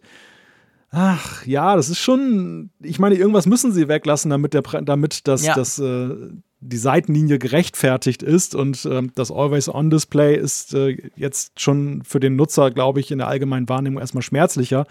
Aber ähm, es hat schon eine interessante Dimension, ja, finde ich. Ich sehe das genau gleich wie du. Also das EKG, ich habe es schon oft gesagt, da ist es mir wirklich absolut Schnuppe, wenn ich diese komische, dieses Bubel-Bubel-Ding da machen kann. Also sprich ein EKG machen. Das mache ich nie. Aber das Wissen, dass durch dies, dank dieser Sensoren ein eine gewissermaßen so eine Überwachungsfunktion aktiv ist, die mich vielleicht darauf hinweist, wenn irgendwas potenziell zumindest nicht stimmen könnte. Das finde ich großartig. Und ich meine, wir haben vorhin darüber gesprochen, das Family Setup, das ist ja nicht nur für die Kids, weil, seien wir ehrlich, Kids, Überwachung etc. ist ja dann noch eine ganz andere Geschichte. Aber das kann man, du hast es so schön erwähnt, das kann man ja wunderbar auch zum Beispiel für die Eltern brauchen. Also meine Eltern, Schauspielerin, äh, Schauspieler und Sängerin waren die schon relativ alt, die haben gar kein Smartphone, weil sie, die haben den Schritt gar nie gemacht. Das ist für die, brauche ich nicht, will ich nicht, ich habe ein Telefon, ist gut. Die leben quasi außerhalb des Internetzeitalters. So eine Uhr wäre total cool für die. Dann sind sie greifbar, guckbar, wenn sie hinfallen oder so. Aber da wäre eben eigentlich ja auch diese EKG-Überwachungsfunktion clever. Also ja. da beißt, klar, jetzt kannst du sagen, okay, wenn du so viel Überwachung willst, beziehungsweise so, so dann kauf ihn halt eine teurere, das wird auch Apple so gedacht haben. Aber das, ich sehe es wie du. Also man sollte das EKG-Feature nicht darauf reduzieren, dass man jetzt selber ein EKG machen kann. Weil ja, das haben wir am Anfang alle gemacht, waren ganz toll, haben Screenshots gepostet und dann nie wieder. Sondern mhm. die Überwachung ist, glaube ich, die viel wichtigere Funktion von, von, vom EKG an und für sich. Ja, also ich meine, du hast immer den Herzfrequenzmesser ja, okay, eingebaut, klar. der der ja auch seit der Series 0 allerdings ja auch schon da ist. Mhm. Insofern wäre es auch sehr merkwürdig gewesen, den ja, zurückzubauen. Genau. Willst du da Sport machen, wenn du das nicht mal nicht tracken kannst? Ja. Es, es, durfte, es durfte ja nicht hinter die Series 3 fallen, Nein. was die Gesundheitssensoren angeht. Das wäre ja, das ja absurd gewesen. Aber sie haben schon wirklich ja eben radikal abgeschnitten, das, was eben diese Gesundheitssensorik der letzten Generation ausmacht. Und da sind wir eigentlich auch schon beim nächsten Punkt. Ähm, wo ich allerdings sage, das kann man im Moment wesentlich besser verschmerzen als EKG, dass es nicht drin ist, nämlich der Blutsauerstoffsensor, der jetzt neu in der Series 6 ja, ist. Absolut. Also da, da muss ich wirklich sagen, ja. Also erstens sagt Apple selber, ähm, hey, it's just for fun. Das ist nichts Medizinisches. Äh, Im Unterschied zum EKG, wo sie das ja nicht so sagen. Und dann, ja, dann misst du es mal und ich, ich habe es ja auch schon gesagt, ich, ich kenne ja meinen Blutsauerstoffwert einigermaßen, weil ich bin Asthmatiker, ich habe viele Untersuchungen, da wird das immer gemessen. Ich weiß ungefähr, wie es wo aussieht. Ich messe das dann und merke, okay, die Uhr ist mal genauer, mal weniger genau, mal gar nicht genau. Also das ist jetzt Stand heute für mich, ganz ehrlich, ein Spielzeug. Da kann ich problemlos drauf verzichten. Ja, ich, ich glaube einfach auch, dass den Leuten im Moment noch, und das sagt Apple ja auch, sie, sie forschen ja im Moment daran, ähm, was mit den Messwerten jetzt wirklich anzufangen ist, jetzt sinnvoll, nicht nur über den Fun-Faktor hinaus. Ja. Und äh, es fehlt den Leuten halt so ein bisschen die Guidance. Äh, mhm. was, was soll mir das denn jetzt sagen? Ja. Es gibt da zwar dieses kleine Infoblatt, dass wenn du das auftappst, dann, dann heißt es ja, äh, normal äh, haben die Leute so zwischen 95 und 100 Prozent eben da als Werte, mhm. dass du so ungefähr weißt, okay, wenn ich jetzt 50 habe, habe ich ein Problem. Aber ähm, mehr kannst du eben tatsächlich ja nicht herauslesen und, und wie akkurat die Sachen sind, ja, da fehlt mir jetzt der Bezug zu. Du, du sagst, es ist mal mehr, mal weniger akkurat. Ähm, das äh, ist ja auch noch so ein, so ein Punkt. Ja, es kommt extrem darauf an, dass du auch wirklich den, den, Arm gerade hältst. Ihr merkt das vielleicht, wenn ihr den Blutsauerstoff messt und dann mal ganz kurz den Arm bewegt, zack, bricht es gleich ab, geht nicht und so. Also ich kann nicht beurteilen, wie gut der Sensor, also wie gut die Hardware quasi ist. Vielleicht ist die besser als das, was jetzt im Moment rauskommt und Apple eben selber noch so ein bisschen überlegt, wie kann man das tunen, wie kann man auch per Software da noch was machen. Aber im Moment ist es ganz klar eine Spielerei. Also von dem her gesehen, das muss man weder ernst nehmen noch irgendwas. Und das, ja, ja. kann man drum auch drauf verzichten, glaube ich, bei der iPhone, äh, bei der, ich sage immer iPhone, schrecklich, bei der Apple Watch SE, ich entschuldige mich. Ähm, das, das stört uns nicht, gell.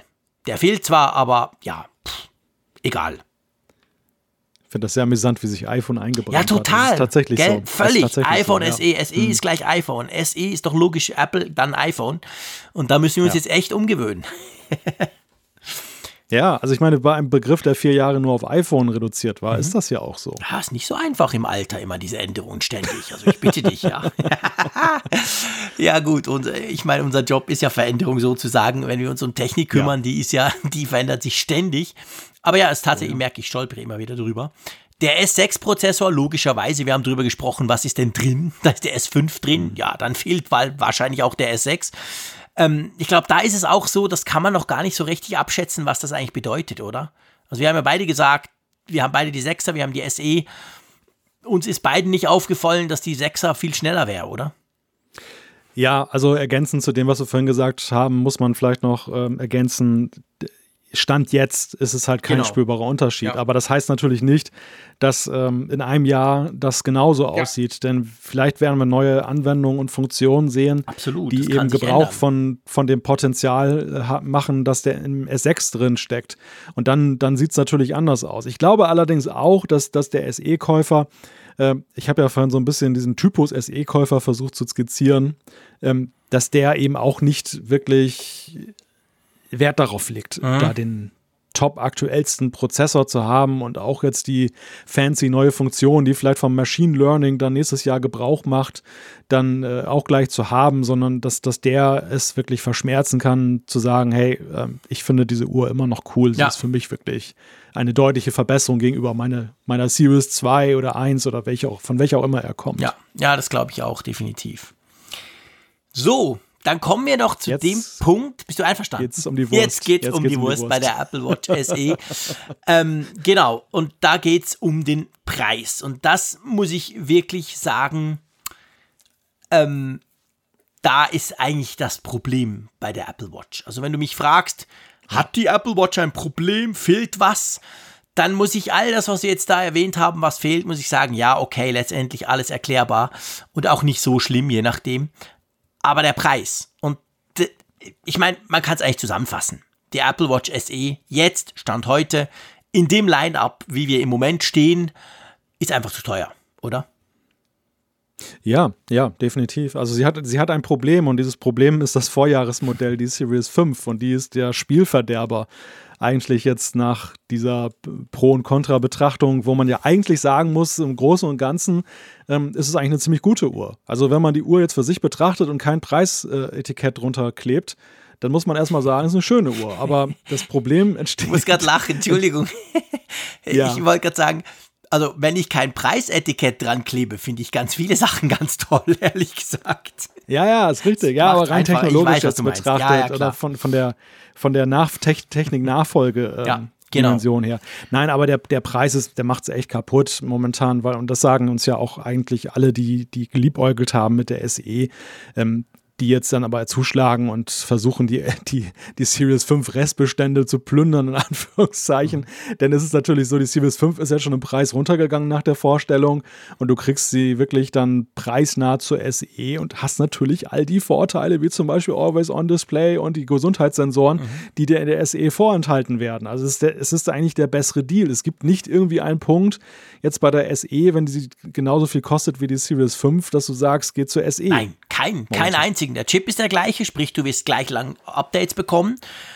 Eben das Einzige ist der Always immer an Höhenmesser, aber ja, das haben wir ja diskutiert, also sorry. Das ist genau der Punkt. Also die, die, die Apple Watch ja. 5 ist letztendlich der Killer fürs i, für, schon wieder reingefallen, für die Apple Watch SE. Und es ja. ist ja so, das darf man nicht vergessen, nur weil ja Apple die Apple Watch 5 jetzt nicht mehr verkauft, heißt das ja nicht, dass noch nicht noch extrem viele online erhältlich sind. Und zwar nicht irgendwie beim. China-Shop um die Ecke oder so, sondern bei Amazon, bei allen Großen. Die Apple Watch 5 ist überall noch lieferbar und das wird sich auch nicht von heute auf morgen ändern. Die Dinger wurden massiv produziert. Und das ist genau der Punkt. Wenn man jetzt die S5 einfach, als die Apple Watch 5 wegschnipsen könnte und die würde weltweit in Luft aufgelöst, die, die in den Lagern noch rumliegen, dann dann hätten wir zumindest dieses Problem nicht. Aber so muss man ganz klar sagen, hey, die Apple Watch 5 ist der deutlich bessere Deal als die Apple Watch SE. Und trotzdem glaube ich, dass sich dieses Problem mittelfristig auflösen wird. Einerseits klar, ja. weil die, die Apple Watch 5 irgendwann ist sie dann ausverkauft, das ist klar. Aber vor ja. allem auch, ich bin ganz, also was heißt, da muss man ja kein Prophet sein. Ich bin völlig davon überzeugt, die Apple Watch SE wird den Platz der Apple Watch 3 einnehmen. Die Apple Watch SE, mhm. so wie sie konzipiert ist jetzt, ist ganz klar gemacht dafür, das günstige Einsteigermodell zu den Apple Watches zu sein. Apple, ja. Apple hat sich jetzt offensichtlich noch nicht getraut. Es gibt die Apple Watch 3 ja noch, die kann man noch kaufen zu einem super günstigen Preis. Dann gibt es die SE und dann gibt es ein bisschen für ein bisschen mehr die Apple Watch 6, offiziell bei Apple und dann gibt es eben sonst überall noch die Apple Watch 5. Aber irgendwann wird es so sein, die Dreier fliegt komplett weg, die SE mhm. wird deutlich günstiger, die Sechser ist, wo sie ist. Und dann finde ich, ja. dann passt das Line-up wieder, oder? Ja, das sehe ich auch so. Also ich glaube, das ist tatsächlich eine Frage der Zeit, bis sich dieses äh, Anführungszeichen Preisproblem von selbst erledigt. Mhm. Und ich, ich, weiß gar nicht mal, ob Apple sich nicht getraut hat. Ich, ich halte das eher für einen sehr intelligenten Produktmarketing-Move, den sie da machen. Sie mussten ja irgendwie aus dem Schema der Vorjahre rauskommen, das sie da hatten. Mhm. Mit das, was zuletzt mit der Series 3 passiert ist. Und ich glaube, sie brauchten die Series 3 bei der Einführung der SE auch, um einen Vergleichswert zu haben. Sie musste noch am Markt sein, um zu sagen, hey, die, hat, die, die SE hat einen 30% größeren Bildschirm, der, der Chip, der mhm. eingebaut ist, kann dies und das mehr, diese ganzen Funktionen wie Notfall, SOS, Sturzerkennung, Schlaftracking ja. und so weiter. Das wäre ja schwer darstellbar gewesen ohne einen Referenzwert. Wenn du dich irgendwie an einem fiktiven Modell der Vergangenheit abgearbeitet hättest, ja, du kannst das ja mit allem vergleichen, aber die, die Series 3 ist de facto am Markt. Sie ist vor Apple direkt erhältlich. Und Apple selber, wenn man sich deren Seite mal anguckt, ähm, die arbeiten ja richtig hart daran, eben immer diese Unterschiede herauszuarbeiten. Ja. Gerade diese, dieser Referenzwert Series 3. Wir kommen von der Series 3 mhm. und wir meinen ja damit eben auch alle, die noch dann da auch davor da ja, unterwegs ja, sind. Also eben der, was ich vorhin sagte, das ist für die Leute der Sprung eben zum großen Display, mhm. die auf den die jahrelang gewartet haben. Deshalb, man inszeniert das jetzt so, man äh, nimmt in Kauf, dass die SE sich vielleicht jetzt ein Jahr nicht so besonders gut verkauft, weil die Series 5 sich abverkauft. Aber ist das zum Schaden von Apple? Ist das zum Schaden von Apple, ja, dass nee, sie ihre alten nicht. Lagerbestände ja, abbauen? Nicht, klar. Also, viel schlimmer, wär, viel schlimmer wäre gewesen mit gefüllten, S, äh, hier, mit gefüllten Series 5 Lagern ähm, die SE als Preisbrecher rauszubringen und die, sie wären darauf ja. sitzen geblieben. Ja. Also es ist ja besser, sie, sie, sie verkaufen die und dann in einem Jahr diejenigen, die jetzt noch gezögert haben, die gesagt haben, okay, ich kaufe jetzt weder SE oder Series 5, aber nächstes Jahr auf einmal haben sie Lust darauf. Mhm. Und dann gibt es die SE, vielleicht zu einem günstigeren Preis. Ja. Auf jeden Fall kriegst du nicht mehr die Series 5. Ja, dann machen sie doch, dann machen sie doch doppelt das Geschäft. Also Guter also insofern Punkt. ist das sehr, sehr, sehr schlau ja. gemacht, eigentlich aus Sicht von Apple. Natürlich, wir sehen das dann, oder viele schütteln jetzt mit dem Kopf und sagen, hey, die spinnen doch, ja, ich kaufe doch einfach die Series Aber 5 und ich bin viel schlauer als. Ja. ja. Also eben langfristig, mittelfristig gesehen ist das ein schlauer Move und eben vielleicht zusammenfassend zu sagen, die Apple Watch SE ist ja keine schlechte Apple Watch. Das ist ein ganz tolles Gerät. Aber es ist ein bisschen teuer im Moment im Line-Up. Drum schaut, wenn ihr jetzt gerade was kaufen wollt und nicht so viel Geld ausgeben wollt für eine 6er, dann so, schaut, ob ihr noch eine 5er kriegt. Die ist sehr ebenbürtig und absolut top und sicher besser als die Apple Watch SE im Moment. Das für die SE, für die Apple Watch SE gilt, was für das iPhone SE gilt. Sie ist gekommen, um zu bleiben. Amen, lieber Malte. Ähm, ja, aber da hast du recht, das ist genau der Punkt. Das ist natürlich ganz ein wichtiges, genau. Das ist la auf Langlebigkeit getrimmt, wie beim iPhone. Das wird auch nicht jedes Jahr zwingend ersetzt werden müssen. Das kann auch mal einen Rhythmus von zwei Jahren haben oder so. Oder beim iPhone war es ja noch viel länger. Ähm, ich glaube, das gehört eben auch zu dieser, zu dieser Linie SE, dass man sehr lange damit fahren kann und einfach ein bisschen am Preis schraubt, aber das so aufgebaut ist, dass es jahrelang auch noch funktioniert. Und das ist ja eigentlich auch cool. Ja. Gut. Ja, jetzt haben wir doch ziemlich lange über diese Uhr gesprochen, oder? Ja, aber ich finde es schön, dass wir darüber gesprochen haben, denn ich halte gerade diese neue Produktkategorie allemal ist auch verwehrt, dass man über ihre Einführung ja, intensiv unterhält und sie nicht nur als Randnotiz nein, Nein, auf gar keinen Fall. Also ich glaube eben, das ist genau der Punkt. Das ist eben mehr als nur einfach noch eine zusätzliche Apple Watch, sondern es ist, ja. ist, ist eine ganz neue Kategorie, die da gestartet wird und darum, das macht es ja eigentlich auch so interessant. Okay. Genau. Lass uns zu einem anderen Thema kommen. Das ist ein bisschen weniger erfreulich, oder? Da geht es um Dinge, die weggelassen werden, nicht Dinge, die dazukommen.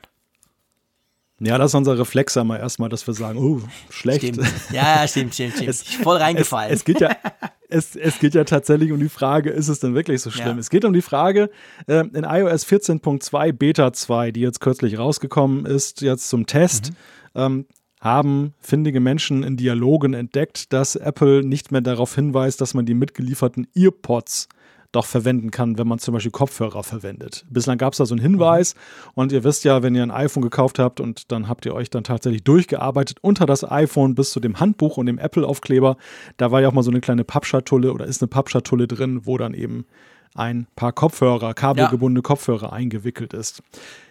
Die, Deutsch, die allgemeine Deutung ist, und das ist ja schon lange ein Thema, dass man darüber ähm, sinniert, dass das kommen könnte, dass man die Kopfhörer künftig weglässt. Mhm. Ich, ich bin. Es bricht eine Welt für dich zusammen. Na, Quatsch, ich, mein, ich habe AirPods. ich merke das schon. Nein, nein, ja, mein Gott, ich bitte dich, wer, wer nutzt denn kabelgebundene Kopfhörer? Ähm, die, die Frage ist halt so, was, wo ich mich wirklich frage, weißt du, so paradox das tönt.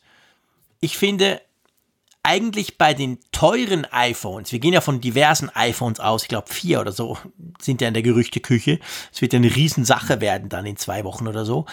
Aber ähm, bei den teuren iPhones, Pro, so wie wir hier mit unserem iPhone 11 Pro oder so, da finde ich, macht das absolut Sinn. Muss ich sagen, hey, ja klar, sorry, wir haben sowieso alle Bluetooth und schieß mich tot und noch irgendwas rumfliegen oder so. Bei den etwas günstigeren iPhones, die, die so in ein anderes Marktsegment zielen, fände ich das schade, weil ich mir schon vorstellen könnte, dass das beim einen oder anderen tatsächlich ein erstes Smartphone ist oder ein bei älteren Leuten oder auch bei jungen Leuten. Also ich weiß nicht wirklich, ob alle schon diese Kopfhörer haben oder wie siehst du das? Weil ich meine, man geht ja davon aus, wir haben diese Diskussion beim Netzteil schon geführt, wird das Netzteil weggelassen. Da haben wir gesagt, ja, finde mal auf der Welt jemanden, der kein USB-Netzteil hat. Das pff, legt ein Kabel bei und gut ist.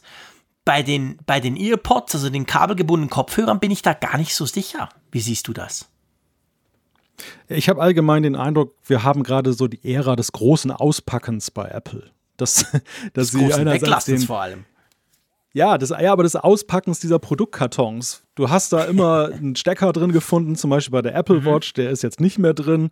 Ähm, du ja, hast also nur ein USB-Kabel, also ein Magnetkabel zum Aufladen. Ähm, Gleiches wird jetzt vermutet dann für die EarPods, dass auch der iPhone-Karton, womöglich fällt auch dort das, das Netzteil weg. Also du hast dann künftig nur noch wirklich im Karton das iPhone dann drin und das, das Beipack-Heftli. Und ja, es ist in der Tat die Frage, was ist denn entbehrlich und was nicht. Und ich glaube, die Sichtweise darauf ist höchst unterschiedlich. Ja, da, viele, das ist die, sicher so. Die, viele, viele, also wer jetzt jahrelang die Modelle ähm, gesammelt hat, der hat ja natürlich auch zum Beispiel die Steckernetzteile schon haufenweise rumliegen, womöglich. Wobei ich bei mir festgestellt habe, man kann anscheinend nie genug haben, denn es gehen immer irgendwelche auf äh, merkwürdige Art und Weise ver verloren. Mhm Bei den Earpods muss ich dir sagen, habe ich diesen Verlustschmerz weitaus weniger. Denn ähm, wenn ich hier mal so meine iPhone-Packungen durchgucke, da liegen die zum größten Teil noch alle drin im Gegensatz zum Steckernetzteil. Und, Darfst du sie ähm, gerne schicken. Deshalb, ich erkläre dir dann, warum bei uns der Durchsatz massiv erhöht ist von den Dingern. Ja, aber ich gebe dir deshalb recht, dass die Pro-Modelle schon eher darauf verzichten können, weil ja. da auch die, die Wireless-Rate bei den Nutzern ja. eine ganz andere ist. Bei den Erstnutzern, ja, in der Tat, ähm, da kann man die, sich die Frage stellen, ist das, ist das ein Must-Have? Ist das, ist das so, dass das, ich glaube, es hat sehr viel auch mit der iPod-Historie des iPhones zu ja, tun. Klar. Dass das iPhone 2007 als äh, iPod äh, mit Bildschirm auch eingeführt mhm. wurde, der plötzlich Telefonieren und Internet Communication Device ist, ähm, war. Und dieses iPod-Stadium hat man nun vielleicht 13 Jahre später überwunden, dass man sagt, ähm, ja, man kann ja Musik hören, man kann ja den Lautsprecher zum Beispiel benutzen des iPhones. Man hat ja jetzt nicht irgendwelche Funktionen, die man nicht nutzen kann, wenn man jetzt nicht die Earpods dann ja, da Wer hört mit Lautsprecher Musik? Also sorry. Gut, das kann auch nur einer sagen, der zu Hause irgend so eine Amazon Echo Dot Quietsch Brüllbox hat und findet, das sei geiler Sound. No, da muss ich aber das iPhone mal in Schutz nehmen. Das, das hat ja einen besseren Sound als die Amazon. Ja, gut, das ist auch nicht schwierig. deutlich. Ja, ja, ja, ja, okay, besser. alles klar. Aber guck, guck, das ist wirklich, ist genau das. Also, es ist sehr unterschiedlich. Bei, bei uns ist zum Beispiel so, meine Frau, die findet Bluetooth-Kopfhörer blöd. Und meine Kiddies beide, die haben keine. Die haben diese Earpods bei ihrem iPad von den Kindern und dann eben meine Frau nutzt das quasi mit ihrem iPhone. Und das Problem bei den Dingern ist ja, dass die relativ schnell kaputt gehen, beziehungsweise die kriegen relativ schnell einen Wackelkontakt. Irgendwo beim Stecker oder irgendwo auf der Seite da bei diesem kleinen Knick Knipsi oder so. Also ich ertappe mich dabei, dass ich mindestens, ich, ich würde jetzt mal so aus dem Bauch raus sagen, einmal pro Jahr werden die ausgetauscht bei uns zu Hause. Zum Glück habe ich ganz viele, weil die ja den iPhones immer beiliegen und ja, ich gebe es zu, ich schicke die iPhones immer ohne die Dinger zurück und so. Also dann habe ich immer noch so einen gewissen Stock davon. Aber ähm, ja, also das ist jetzt natürlich extrem persönlich gefärbt, gebe ich zu. Das mhm. auf die Masse gerechnet dürfte es kein Thema sein. Aber ich fand das eben schon noch cool, dass die dabei sind, weil zumindest bei mir in der Familie eben eigentlich drei sehr, sehr gerne diese abnehmen. Und gerade meine Kinder, die haben iPads, die haben jetzt schon zum zweiten Mal ein iPad gekriegt. Ein paar Jahre hat das gehalten, jetzt haben sie äh, mal ein anderes gekriegt. Da, da, da liegt ja nichts bei. Also da hast du ja keine solche Kopfhörer. Mhm. Aber gut, ja, pff, wahrscheinlich. Ja, aber die, ja, aber das ist eine interessante Frage. Welchen Wert haben solche Giveaways? Also mhm. Also welchen symbolischen Wert? Ja. Einerseits glaube ich ähm, einfach in der Beziehung, dass wenn jemand ein 1000 Euro iPhone kauft, dass solche kleinen Add-ons, äh, so, so wie wenn du dir ein Auto kaufst und du kriegst noch einen Essensgutschein überreicht. Ja, oder früher gab es so bei VW noch irgendwie einen Regenschirm. Mein VW Turan, ja. die zwei, die ich hatte, die haben immer einen Regenschirm noch dabei gehabt. Ich glaube, heute gibt es das nicht mehr. Klar kannst du sagen, hey, also wenn du 40.000 Euro für ein Auto ja. ausgibst, who cares? Aber Weißt du? Ja, aber es ist halt eine, Net es ist eine Nettigkeit des Herstellers. Genau. Und diese, diese Schnörkellosigkeit, die, die Apple jetzt auch beim Steckernetzteil, da begrüßen, äh, begründen sie es ja mit dem, mit dem Umweltschutz. Ja, das werden sie genau gleich machen, wenn die ist. Earpods rausfliegen. Ja, ja klar, heißen, absolut. Äh, äh, Millionen liegen rum und so. Wahrscheinlich haben sie noch eher recht da als bei den Steckernetzteilen bei, bei den AirPods, weil ich ja. tatsächlich glaube, dass die in vielen Fällen einfach in der Packung werden. liegen ja. bleiben. Ja, ja. Also das weißt wahrscheinlich du, ist das alles das richtig. Das Problem ist einfach, das sind zwei Dinge. Der Shitstorm ja. ist ja schon völlig programmiert. Seien wir ehrlich. Das neue iPhone für 1400 mhm. Euro hat kein Kopfhörer mehr und kein Netzteil. Über was werden die Zeitungen alle zuerst schreiben, bevor es irgend um welche Feature geht? Hey Apple, krass, dieser Scheißpreis und da ist nicht mal was dabei. Also, das ist ja, ja, schon mal klar. Jetzt kann sagen, okay, es kann uns ja wurscht sein, ich bin ja nicht PR von Apple. Aber die Frage ist halt dann auch, ich meine, wa was sendest du da für ein Signal raus? Nach dem Motto, ey, du darfst immer noch extrem viel Geld zahlen für dein iPhone, aber wir legen ein bisschen weniger dabei. Sicher ist sicher. Mhm. Das ist halt, damit habe ich Mühe. Wenn sie das wirklich verkaufen und sagen, guck mal, es ist 50 Euro günstiger geworden. Und wir alle wissen, dass hm. die Earpods und so ein Netzteil wahrscheinlich 15 Cent kosten. Aber anyway, dann finde ja. ich okay. Dann, dann, dann habe ich auch jetzt den Umweltgedanken mal zur Seite gelegt, habe ich quasi blöd gesagt was davon. Aber da das fast garantiert nicht passieren wird, weil Smartphones hm. seit Jahren nicht günstiger werden, ja. da habe ich halt einfach Mühe. Das sage ich jetzt schon und das werden wir in drei Wochen genau gleich hier im Apfelfunk sagen, wenn es dann wirklich so sein sollte. Das, das ist natürlich der Marketing-Stunt, den Apple hinlegen muss, mhm. dass sie äh, uns das verkaufen, dass wir den Eindruck haben, dass, es, dass wir nicht denken, es nutzt nur ihnen und uns weißt nicht. Du, sie könnten ja noch sagen, wenn sie schon den Preis nicht verändern wollen, können sie sagen, okay, von ja. jedem iPhone, weil das nicht dabei ist, spenden wir 10 Euro für irgendwelche Klimaprojekte oder whatever. Also irgendwas. Oh ja. Aber wenn einfach das wegkommt, natürlich ja. werden sie das geil begründen und Umwelt und sie werden den den Regenwald zeigen und dass der weniger brennt wegen den Earpods, was auch immer. Irgendwas wird ihnen einfallen. Aber für mich als Konsument stellt sich am Schluss die Frage, wie viel zahle ich und was kriege ich? Und der Fakt wird sein, ich zahle gleich viel und kriege irgendwas weniger. Buh. Ja, ich frage mich, ob sie auch die Packung redesignen bei der Gelegenheit. Ja, also die, das müssten sie eigentlich, weil das wäre ja die Höhe, wenn die, Tiefe, weißt du, die wenn die Aussparung die Tiefe, noch da ist und du ja, siehst, da wäre es eigentlich genau, drin. die, Tiefe, die Tiefe der Packung ja. macht ja keinen Sinn mehr, äh, wenn da nichts mehr drin ist. Das, also dann wäre es ja wirklich fast wie eine Mogelpackung, ja. dass du die aufmachst und dann ist dann nur so, eine, so ein Plastikteil drin, was die Höhe das sozusagen hält. Ja, das wäre echt übel. Also ich meine, ist genau der Punkt. Und dann stellt sich natürlich, ich meine, es sind ganz viele Fragen, die man da diskutieren kann. Wenn natürlich die pa pa Verpackung dann viel kleiner wird, auch dann werden nicht alle Freude haben. Was? 1500 Euro und so ein kleines Mini-Case kriege ich da? Was denn da überhaupt drin? Also, äh, es hat ganz viele Komponenten, diese Geschichte, weißt du?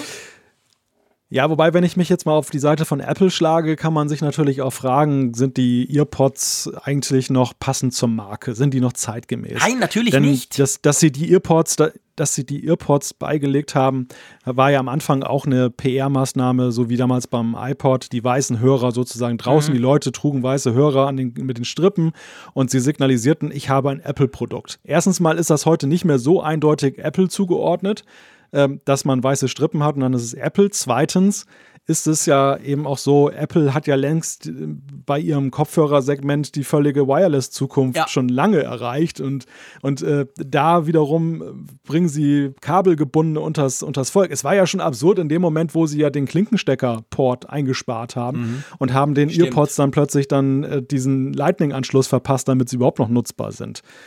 Und also man könnte tatsächlich Argumente dafür finden, dass man ungeachtet von Umweltschutz und so weiter und so fort ähm, sagt, das ist eigentlich auch ein totaler Anachronismus, das Ding. Das ist im Grunde genommen so, als wenn sie ein Trafo noch Absolut. würden. Oder Bin so. ich ganz bei dir. Aber dann muss man halt auch sagen, ich meine, wir führen die Diskussion jetzt. Das Schöne ist, wir müssen ja nicht mehr alles wiederholen in zwei, drei Wochen, falls es soweit ja. kommen sollte. Aber dann muss man sagen, dann müssten sie eigentlich zumindest bei den super teuren halt so weit gehen wie zum Beispiel Samsung. Samsung hat letztes Jahr ja dieses faltbare, das Galaxy Fold rausgebracht. Klar, das hat 2300 Euro gekostet, aber da waren die Wireless Earbuds dabei. Also, Oder, wenn ja. sie das iPad, äh, das, sorry, das iPhone 12 Pro Max Schieß mich tot Super Mega Edition machen, dann können Sie da gerne AirPods reinlegen. Sie können auch AirPods Lite bauen, whatever. Aber einfach quasi, das wäre dann, das würde ich dann, das wäre dann logisch für die Marke. Weißt du, so quasi, hey, dieses Kabelzeug wollt ja. ihr doch alle nicht, oder? Aber dann will ich eine Alternative und nicht einfach weglassen und nichts dafür kriegen und dann so nach dem Motto, kauft ihr halt AirPods. Ja, da bin ich, da bin ich bei dir. Und der zweite Punkt ist der, und das fand ich jetzt bei der Apple Watch sehr skurril, dass sie dann eben dieses Zubehörteil, von dem du ja zu Recht gesagt hast, dass es ein Pfennig-Artikel ist aus Apples Sicht, ähm, oder für Apple, ja dass, dass sie das dann für einen horrenden Zubehörpreis dann extra verkaufen. Also ich finde, ich finde es legitim, es aus der Packung ja. zu nehmen, weil man sagt, das braucht nicht mehr jeder. Aber ich würde es dann halt wirklich für einen Ramschpreis dann unters Volk bringen. Dass wenn jemand das wirklich braucht und zum Beispiel sagt, ich bestelle mir das in Apple Store, dann sind die Earpods dann, was weiß ich, für 4,95 dann mit dabei. Genau. Noch zusätzlich. Ja, genau. Sowas wäre absolut, finde ich auch, absolut okay. Aber nicht dann für 30 Euro Nein, oder so, weil das ist ja nun wirklich ein Mondpreis total verarscht vor als Kunde. Also ich meine, es war ja schon wie damals bei diesem dann haben sie doch irgendwann haben sie genau dieses kleine Lightning auf Klinke ja weggelassen. Das lag ja am Anfang noch dabei, dann ja nicht mehr. Und das hat er auch 9,90 Euro kostet das. Wo du einfach sagen musst, hey Freunde, seid ihr nicht ganz dicht? Das ist niemals 10 Euro wert. So, so ein blöder ja. Mini-Stecker-Dingsbums. Aber das ist dann halt eben auch Typen. Hä? 30 Euro kosten die aktuell bei Apple. Du kannst sie ja kaufen, die Earpods mit, mit äh, Kopfhörerstecker. Krass. 30 Euro. Die tönen wie 5 Euro ja, mit, mit Lightning Connector genauso. 30, also momentan sind es 28, ja. 25. Wir haben ja die krummen Preise ja, gerade in Deutschland genau. wegen Mehrwertsteuer. Komme ich auch nicht drüber hinweg. das ist völlig crazy, ja. Also das gut, ihr seht, kaputt. ein gewisses Ärgerpotenzial ist definitiv da. Und ich werde mich ärgern, das sage ich jetzt schon. Kleine, kleine, kleine Vorausankündigung, wenn das soweit kommen sollte. Und wir rechnen ja immer noch so ein bisschen mit dem 13. Oktober als ähm, Keynote-Termin und dann kommt das dann und das wird Apple ganz toll verpacken, aber ich werde mich trotzdem ärgern. Ich freue mich schon drauf. Ha der Kämpfer der Earpods. Ja, ja, ist natürlich schwierig. Weißt du, ich werde natürlich da, ich gebe, ich, ich weiß das selber, dass ich dann so eine komische Ecke gestellt werde. Einerseits kann man dir vorwerfen, der Umweltschutz ist dir egal. Das ist es nicht. Aber eben, wie gesagt, ich finde einfach, es geht um, um, um, um Preis, es geht um Geld, was ich zahle, es geht darum, was ich kriege. Und ich finde es immer blöd, wenn einer auf einer Seite was weglässt und auf der anderen Seite aber nicht sich nicht bewegt. Und das, na eben, vielleicht werden die iPhones ja günstiger, vielleicht sind die neuen iPhones 150 Euro günstiger. Dann sage ich absolut nichts und dann können sie von mir aus alles weglassen. Dann müssen sie nur das iPhone noch irgendwie in Zeitungspapier wickeln und mir schicken. Fair enough. Aber da das wahrscheinlich nicht der Fall sein wird, werde ich mich in Rage reden. So. Das nächste Thema, muss ich ja auch sagen, ist eigentlich auch ein kleines Ärgerthema. Oh ja. Es geht um Netflix, es geht um 4K und es geht um Netflix auf einem schönen iMac. Weil wir wissen, seit dem Jahre 2014 gibt es ja die 5K iMac 27 Zoll. Und seit ein paar Jahren später gibt es ja dann die ähm, 21,5 Zoll mit 4K. Also wir haben inzwischen Displays auf unseren Desktop-Macs, die ja wirklich nativ problemlos ein 4K-Video ähm, darstellen können.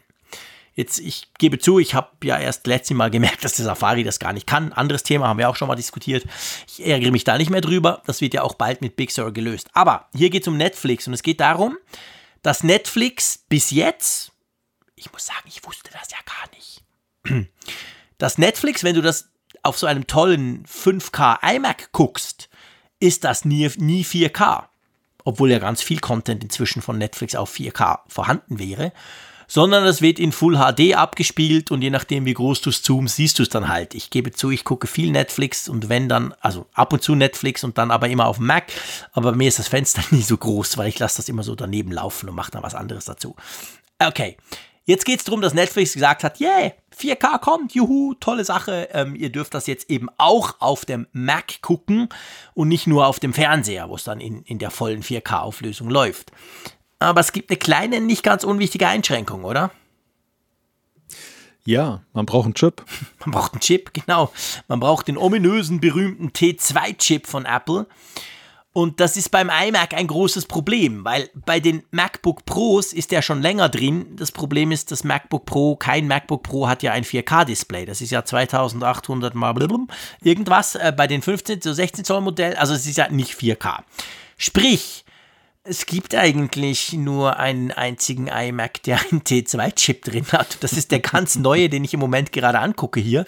Der aus dem August, hm. also der, der im August vorgestellt wird.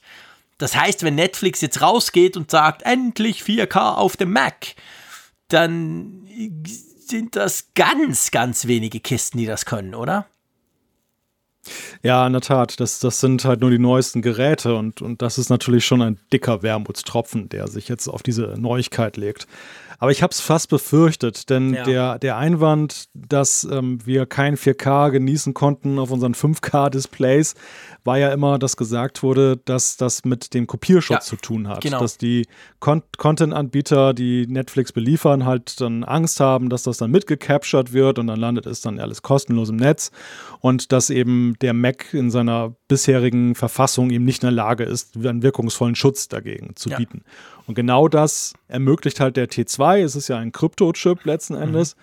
Und ähm, das wirkt alles sehr plausibel. Also, ja, das absolut. ist jetzt nicht hier wie ein, ein, ein künstlicher Flaschenhals, um zu sagen, kauft man einen neuen Mac, sondern ich sehe da eigentlich den überhaupt erst den Game Changer, dass es möglich war, zu sagen, unter der Voraussetzung, dass man das so weiter haben will von Netflix, müssen wir dann für Safari das und das machen. Ja. Aber es ist natürlich schon sehr, sehr schade. Und mich persönlich trifft es ja auch. Ich hätte mich auch gefreut, Klar. Netflix in 4K-Qualität ja an meinem iMac sehen zu können. Hätte mich tatsächlich mal dazu gebracht, überhaupt Netflix auf meinem iMac ja. zu gucken. ja, ich bin da ein bisschen speziell. Ja, war, ich war wohl nix. Es ist tatsächlich ja. so. Also ich meine, das darf man auch Netflix gar nicht vorwerfen. Also jetzt mal für einmal, ähm, ich hau da nicht auf den Hersteller hin, hin, sondern es ist tatsächlich halt die Rechteinhaber, die da super extrem mega ultra ähm, drauf gucken auf diese Kopierschutzgeschichte. Wir alle kennen das von den DVDs, von den Blu-rays. Ah, dieses verdammte Theater mit diesen Länderschutz und den ganzen Mist. Eigentlich ja, das ist jetzt hier natürlich einfach in digitaler Form noch einmal genau das Gleiche. Ähm, ja, ich nehme an, das weiß ich jetzt ehrlich gesagt gerade nicht, wenn du einen Mac Pro hast, der neue, der hat ja auch den T2-Chip drin, und du schließt da ein Cinema XDR, wie, wie heißt das geile Display für 6000 Euro? Ich, kann, ich vergesse den Namen immer. Du weißt, was ich meine. Dieses super mega Ultra-Display, das hat er 6K, da wird es wahrscheinlich auch funktionieren. Aber eben, wir reden von einem Mac Pro oder von einem ganz, ganz neuen iMac, der, der, der nur noch SSDs hat. Also schon recht eingeschränkt, oder? Ja. Und es muss Safari sein. Das ist ja auch noch ein wichtiger Punkt. Also Chrome oder Firefox oder so, das ist dann nichts. Also das wird dann auch wirklich nur im Safari-Browser laufen, weil nur dann die Verschlüsselungskette über den T2-Chip hin und so quasi gewährleistet ist. Ja, was ja immer wieder in dieser Diskussion aufkommt, ist die, ist die Behauptung, dass gesagt wird, ja, aber unter Windows funktioniert das da. Warum kriegt der Mac das nicht gebacken?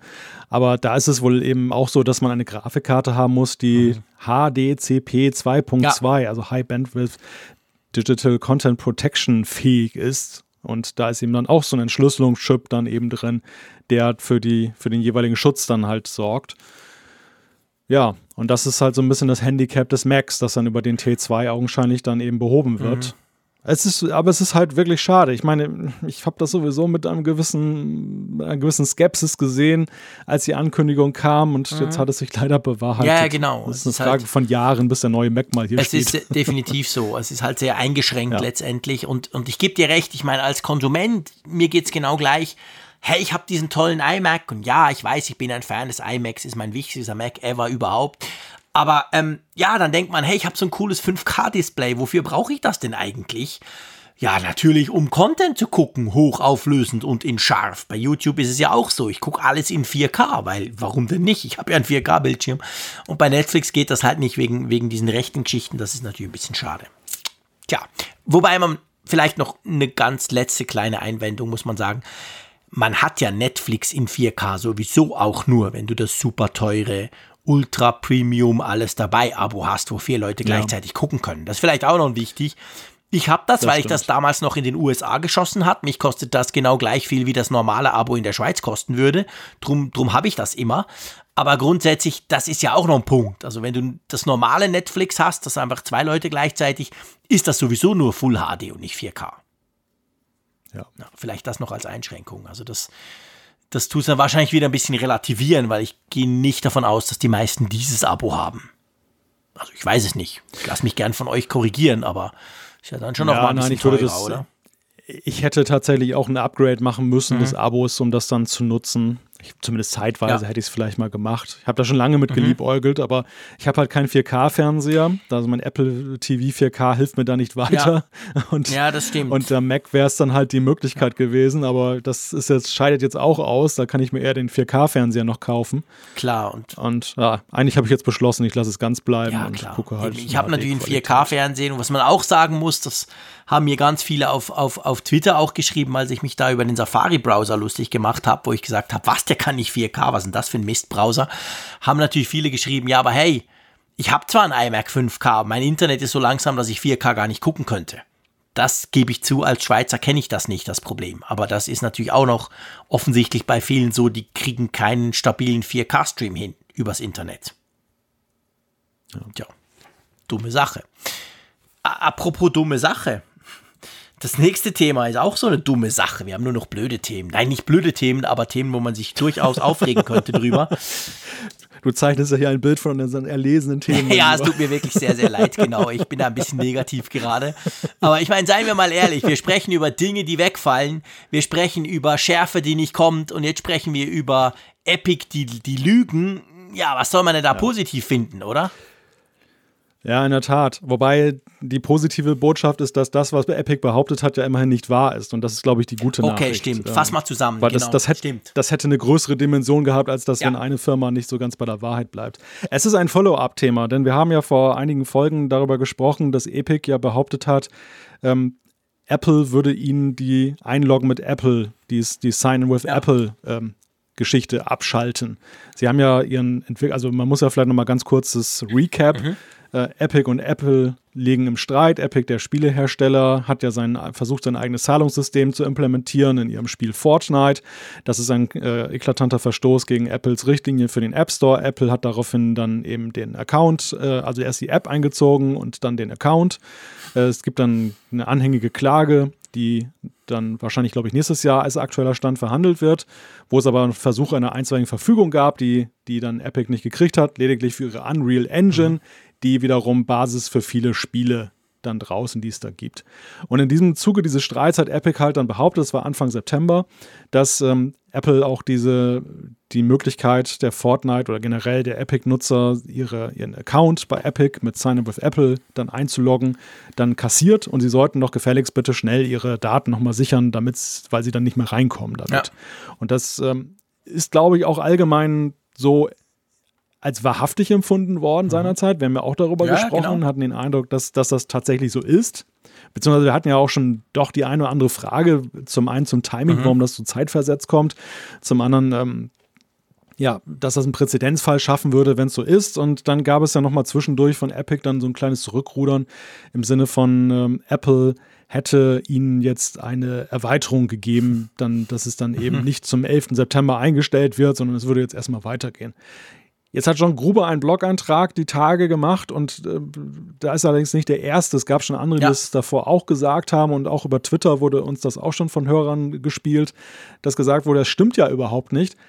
Apple hat nie vorgehabt, mhm. da Sign-in with Apple für Epic abzuschalten. Das ist einfach eine Behauptung von Epic gewesen. Mhm. Und die ist durch nichts äh, begründet und es gibt auch keine Verlängerung von Apple, weil es ja niemals den Versuch gegeben hat, abzuschalten. Klar. Und, und Gruber sagt jetzt dann noch zusätzlich, dass, dass Apple sogar Bemühungen dann unternommen hat. Und das war ja tatsächlich die Frage, die wir uns auch damals gestellt haben. Ist denn nicht das irgendwie verknüpft mit dem Entwickler-Account? Ja. Also ist es nicht so, dass wenn sie den Entwickler-Account abschalten, müsste Sign up with Apple sofort weg mhm. sein? Mhm. Und äh, Gruber schreibt halt, dass äh, Apple sogar daran eben gearbeitet hat, dann, dass es kein Problem gibt, mhm. dann dadurch, durch diesen Schritt. Und ähm, aus dem Grunde, den wir vermutet haben, dass es für Apple ja ein riesen Image-Schaden wäre. Keiner würde mehr Sign with Apple vertrauen, wenn eben das so im Gusto der Auseinandersetzung von Apple dann eine Rolle spielen würde genau. und jetzt kein Verstoß gegen die speziellen Regeln des Einlog-Dienstes gibt. Also das wirft ein sehr, sehr schlechtes Bild auf Epic, was da gelaufen ist, dass sie die Öffentlichkeit da so ein bisschen zum Narren gehalten haben, um, um ihren Standpunkt da mhm. zu unterstreichen. Mhm. Und ich finde, deshalb ist es auch eine Erwähnung wert. Ja, ja absolut. Das, das ist wichtig. Ich meine, wir sind ja da auch sozusagen drauf reingefallen. Wir haben ja auch darüber berichtet ja. und haben auch gesagt, wie schlimm das natürlich letztendlich wäre, wie problematisch auch. Ich habe mich ja da sehr kritisch geäußert. Und ja, jetzt stellt sich halt raus, das war quasi Propaganda. Und das zeigt halt auch, mit wie harten Bandagen da gefeitet wird, weißt du? Von beiden Seiten, aber, ja. aber eben vor allem auch von Epic, muss man sagen. Und es zeigt halt auch, wie wenig es braucht in diesem Streit, wenn eine Partei äh, Apple quasi sowas vorwirft das wird gern geglaubt. Das zeigt letztendlich ja auch so ein bisschen den Ruf, den Apple halt hat in diesem ganzen äh, App Store Thematik, in dieser App Store Thematik drin. Also man ist selbst wir als Kenner, als Experten und als, als, als Apple-Nutzer sind eigentlich gewillt, das zu glauben, weil wir denken, ja doch, Apple ist halt schon sehr alleinherrschermäßig unterwegs in diesem ganzen App Store und so. Und das zeigt ja letztendlich, dass halt Apple da nicht den besten Ruf hat und es gar nicht so schwierig ist, diesen schlechten Ruf noch zusätzlich zu beschädigen, oder? Ich komme da eher von einem anderen Standpunkt und der Gedanke kommt tatsächlich auch von Gruber, den hat er in einem Podcast kürzlich genannt und den fand ich sehr interessant und auch ziemlich einleuchtend. Ich glaube eher, dass das Epic hier ein Stück weit von Apples, von Apples positiver PR-Reputation profitiert hat. Apple ist ja im Gegensatz zu anderen Firmen kein Unternehmen, dem man wirklich großartig nachweisen könnte, dass es dann öffentlich lügt. Mhm. Sie sagen halt oft nichts. Ja, das stimmt. Sie, sie schweigen. Ja. Also das ist ja auch so, wenn du mit ihnen zu tun hast Immer. und du hast ja. zum Beispiel jetzt ein Briefing oder eine offizielle, eine andere Begegnung äh, und du stellst eine Frage, meinetwegen zu einem zukünftigen Produkt, wo sie nie was zu ja. sagen. Also sie sagen ja immer, wir, wir reden nicht über künftige Produkte. Genau. Dann, dann ist das entweder dieser Satz oder aber Sie sagen einfach, diese Frage beantworten wir nicht. Punkt. Ja. Also das, sie, sie lügen dich aber nie an. Nee, also sie nie. sagen nie von wegen, nein, nein, äh, sie sagen das eine und eine Woche später kommt das andere nee, dann bei. Es ist auch nie unklar Na, oder so. Es ist immer total, wenn sie was sagen, ist es klar und sonst sagen sie lieber ja. nichts.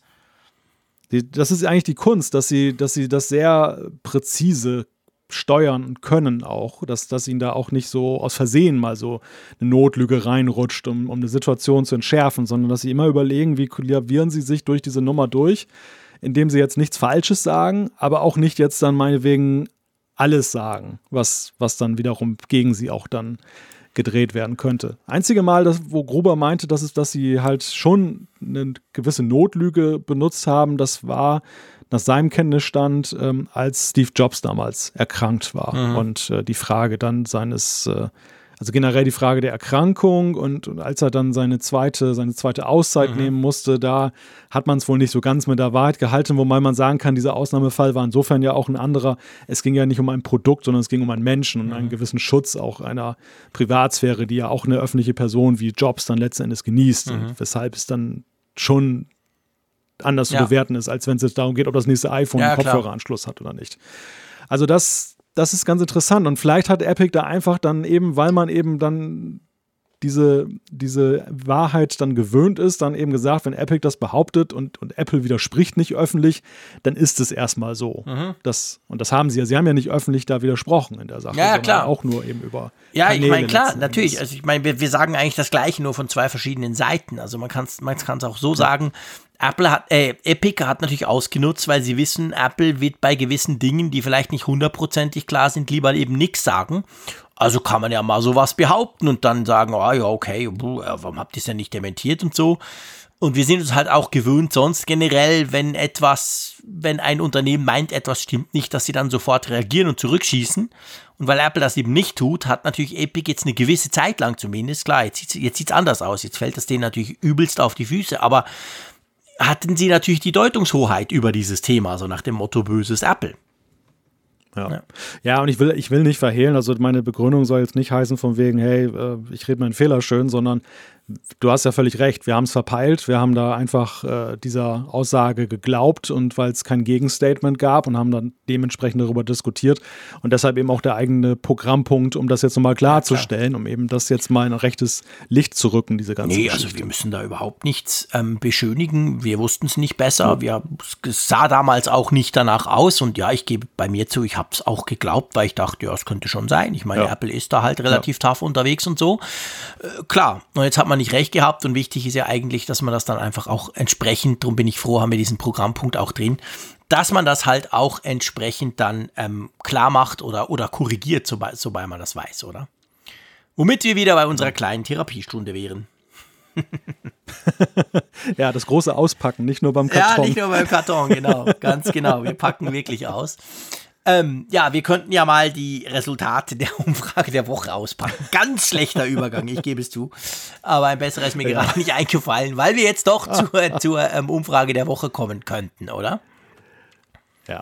Ja, es geht um Widgets. Wir haben ja letzte Woche gefragt, wie findest du die Widgets in iOS 14? Und interessant ist, im Nachgang habe ich gelesen und gehört, dass es ja ähm, augenscheinlich nicht den Plan gibt, jetzt dann durch die neuen Widgets die alten komplett zu ersetzen, sondern dass friedliche Koexistenz äh, augenscheinlich noch geplant ist. Es, es, geht ja um diese Interaktivitätsfrage, ja, genau. weißt du, mit, ja, genau. äh, dass man Smart, Smart Home Widgets jetzt dann in den neuen Widgets, die man auf den Homescreen packen kann, ähm, dass dann diese Interaktivitätskomponente so nicht möglich ist, wie zum Beispiel in der alten Widget-Ansicht ja. auf Page 0 sozusagen.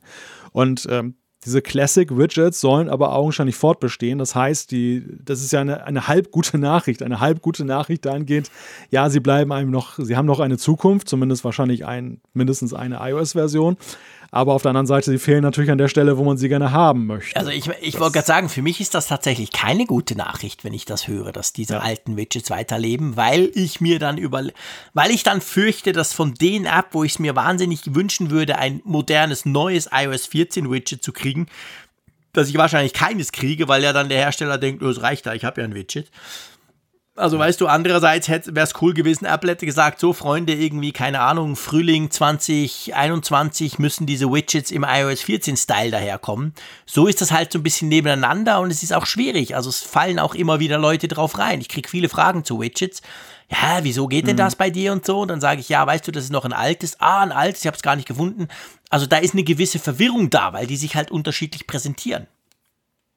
Ja, und ich muss dir auch sagen, mir gefällt der Übergang nicht. Nein, mir also auch nicht. Ich, diese, auf dieser, auf dieser Widget-Seite, diese Hell-Dunkel-Kombination, Ja, die ich da aktuell fortfinde, vorfinde, oben hast du die, diese hellen, schönen neuen Widgets im neuen Design und die alten, die, das, ich, ich hielt das, offen gesagt, ich hielt das für ein Beta-Phänomen. Ich auch. Ich dachte eigentlich mit der Feinde dachte, ist das das wird dann noch behoben. besser, genau. Das, ja, das ist irgendeine Art von Ko Ja, das Grundkompatibilität gibt Management. der alten. Also wenn du jetzt diese, Ja. Al also du hast ja auf der linken Seite, wenn du ganz nach links scrollst, hast du ja eben beides. Da hast du die, die neuen oben quasi und die alten unten. Lösch mal ein altes Widget. Viel Ja. Spaß. Das, Ja. das geht irgendwie gar nicht. Ja. Also es ist alles irgendwie noch so ein bisschen meh.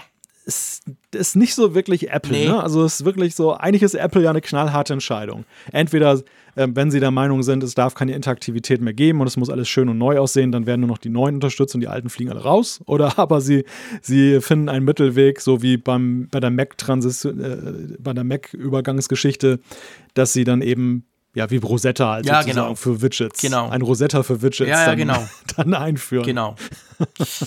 Also, aber eigentlich wollten wir ja wissen, wie ihr da draußen die Widgets in iOS 14 findet. Ja. Und da kann man schon sagen, grundsätzlich eigentlich ganz gut, oder? Ja, also fast 40 Prozent äh, der 1958 Teilnehmer haben gesagt, gut.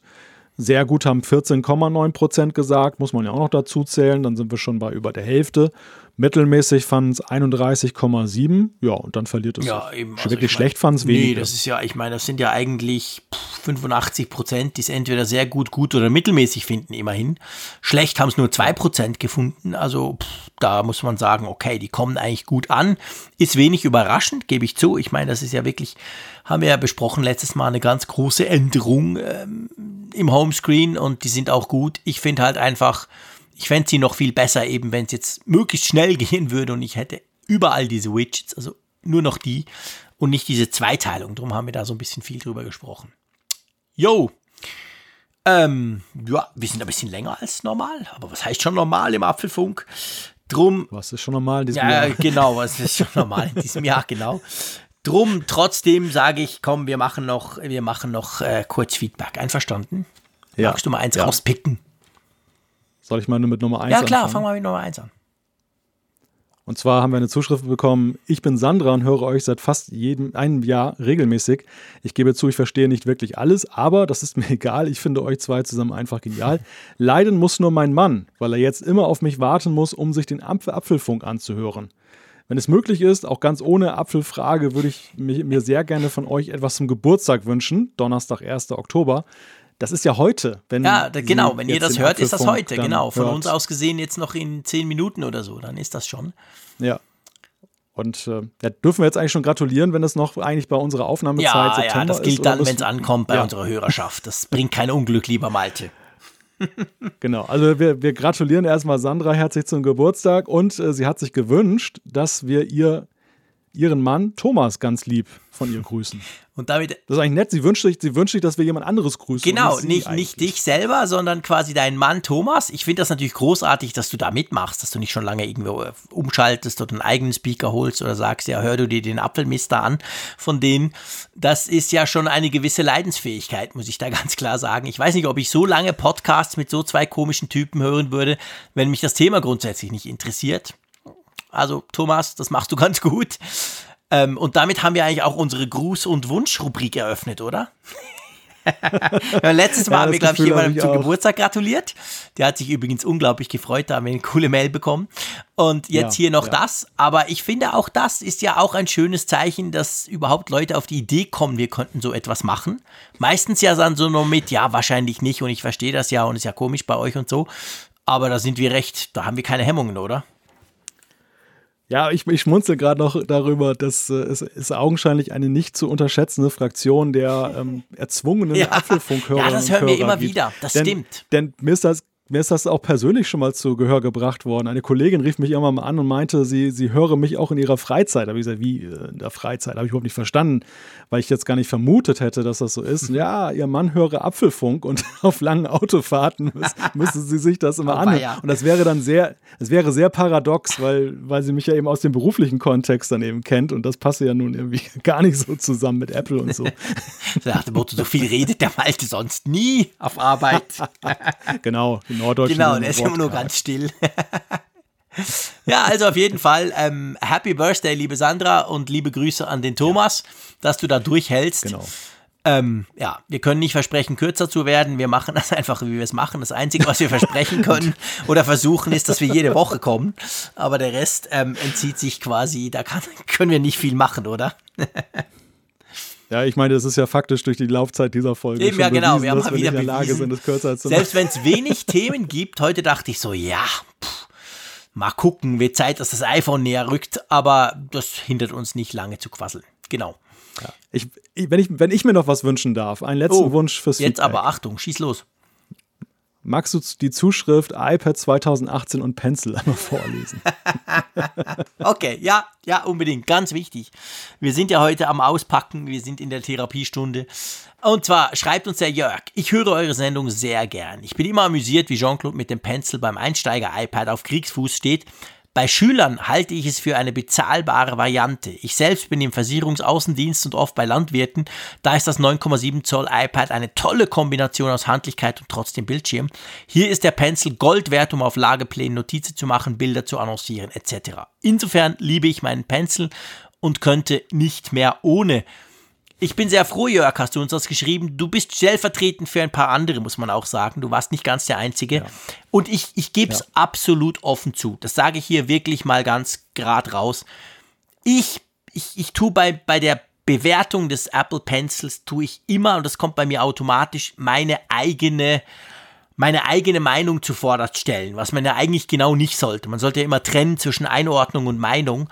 Und das mag damit zusammenhängen, ich hatte eine absolute Sauklaue. Ich musste schon in der zweiten Klasse nach, Nachhilfestunden nehmen in Sachen Schönschreiben. Genutzt hat's nichts. Und ich habe wirklich dieses Handschriftliche schon damals verachtet. Und das wurde in den letzten 40 Jahren nicht besser bei mir. Und das übertrage ich natürlich auf diesen blöden Pencil, weil ich mir sage, Wah, das ist wieder wie früher mit der Hand schreiben. Boah, ich bin so froh, dass Digitalisierung kam. Ich muss nie mehr mit der Hand schreiben. Ich kann es auch gar nicht mehr. Und da gebe ich zu, das ist wirklich, und es ist natürlich genau ein Punkt. Also gerade beim günstigen iPad, das ist ja in der Schule ein großer Renner und das hat ja Apple auch positioniert damals an diesem legendären Chicago-Event, wann war das? 2018, glaube ich, wo sie das ja gesagt haben, mhm. so nach dem Motto, hey, ihr braucht keine Chromebooks, ihr braucht nichts anderes, nehmt doch ein iPad, da kann man jetzt auch mit dem Pencil. Und darum ist das, ist das eine Riesennummer. Das habe ich auch gelernt und eigentlich weiß ich es ja, aber bei mir kommt tatsächlich bei diesem blöden Pencil immer die Emotionen raus. Und ich hasse Stifte. Jedenfalls welche zum Schreiben. Es ist einfach so. Ja. Ja, also es ist, ja, ich, Gott, ich will nicht noch eine Anekdote bemühen, aber es ist eine weitere Gemeinsamkeit. Ich Was, könnte da auch jetzt noch eine Geschichte zu erzählen. Ja, jetzt, jetzt schieß los. Ja. Du kannst nicht einfach anteasern und dann sagen, das war's jetzt, tschüss von der NOAC. Ja, in meiner Schulzeit gab es einen Physiklehrer, der hat äh, statt der, der Leistung, hat er immer die Mappenführung dann zu einem großen Scheiße, Faktor der Note das gemacht. der Killer gewesen für und mich. Und der, und der ging immer reihum. Wir saßen in so einem Naturwissenschaftsraum mit so, ja, weißt du, so, das waren so Tischreihen so hintereinander, so weiße Tische, so mhm. Labortische, wo du halt auch so Gashähne hast und diesen ganzen Kram, den man halt da so mhm. hat. Und dann ging er immer reihum, oder so Reihe für Reihe durch und ja, die, die Mädchen bei uns hatten natürlich immer die schönste Handschrift und dann gab es mal Lob und auch oh, wie schön und guckt euch das mal an und schön ist alles schön eingeheftet. und dann war ich meistens der, der Letzte oh, dann in, in, der Reihe. Dann. Ich weiß, was kommt. Und, dann, was ist das denn? Und dann hielt er das so hoch und oh, das war, war, dann das, das grauenhafte Beispiel. Das hat mir, das, das hat mich auch so ein bisschen in Sachen Handschrift traumatisiert, aber ich habe trotzdem keine, keine Pencilphobie entwickelt. Ja, siehst du, du hast das besser gemacht, du hast das irgendwie verarbeitet. Bei ja. mir kommt das immer wieder raus. Und ich meine, ich weiß natürlich, dass man ja den Pencil überhaupt nicht zum primär zum Schreiben brauchen muss. Man kann mit dem Zeichnen ja, malen. Da ja. gibt es ja ganz, es gibt ja so viele Beispiele auch. Aber ja, irgendwie. Hm. Ja, ich glaube, der, der Pencil, der ist, der, der kommt auch gerade jetzt erst in Höchstform. Wenn du dieses Scribble-Feature siehst, jetzt im ja. iPad OS 14, Meine Güte, haben wenn wir es endlich mal auch für allein, die deutsche genau, Sprache allein zu diesem Scribble-Zeug bekommen. Das zeigt ja, ja. schon, wie ja, wichtig das, das Thema wäre. Ich hatte kürzlich mit Apple zu tun und da war auch die Frage, wann kommt denn echt die deutsche Sprache? Leider haben sie sich nicht entlocken lassen. Nee, das ist wieder der Punkt, von wegen, wir reden nicht über künftige Ge genau, Produkte. Genau, aber, aber sie haben zumindest, und das war für mich schon mal eine gute Nachricht, zumindest gesagt, Deutsch äh, ist eine Sprache, an der wir arbeiten und das wird kommen. Und, äh, ja, hoffentlich. Ja. Also, äh, sorry, ich hoffe bald. Ich hoffe, hoffe, wirklich bald. Ja. Ja. Das stimmt. Also darum brauche ich das nicht so, weil ich wirklich selten Englisch schreibe und auch keine Lust habe, extra deswegen zu wechseln. Aber das wäre schon, das wäre dann schon so ein bisschen Next Level. Weißt du, was ja auch noch, ich meine, das muss man jetzt einfach auch noch erzählen, obwohl die schon zwei Stunden lang sind, meine Güte. Ja, komm ähm, los. Was bei mir auch noch so eine Rolle spielt bei diesem Pencil, ist nämlich auch diese im Kopf verankerte, nicht funktionierende Handschrifterkennung. Und weißt du, woher das kommt? Ich hatte mhm. anno 1993, ich weiß nicht mehr genau, ihr dürft mich gerne kommen, ah, ich hatte den Newton. Und das ja, war ja. damals. Ich war damals 20 Jahre alt. Ich habe richtig viel gespart. Ich bin jobben gegangen, um diesen blöden Newton zu kaufen, weil ich damals schon so ein Geek-Freak war.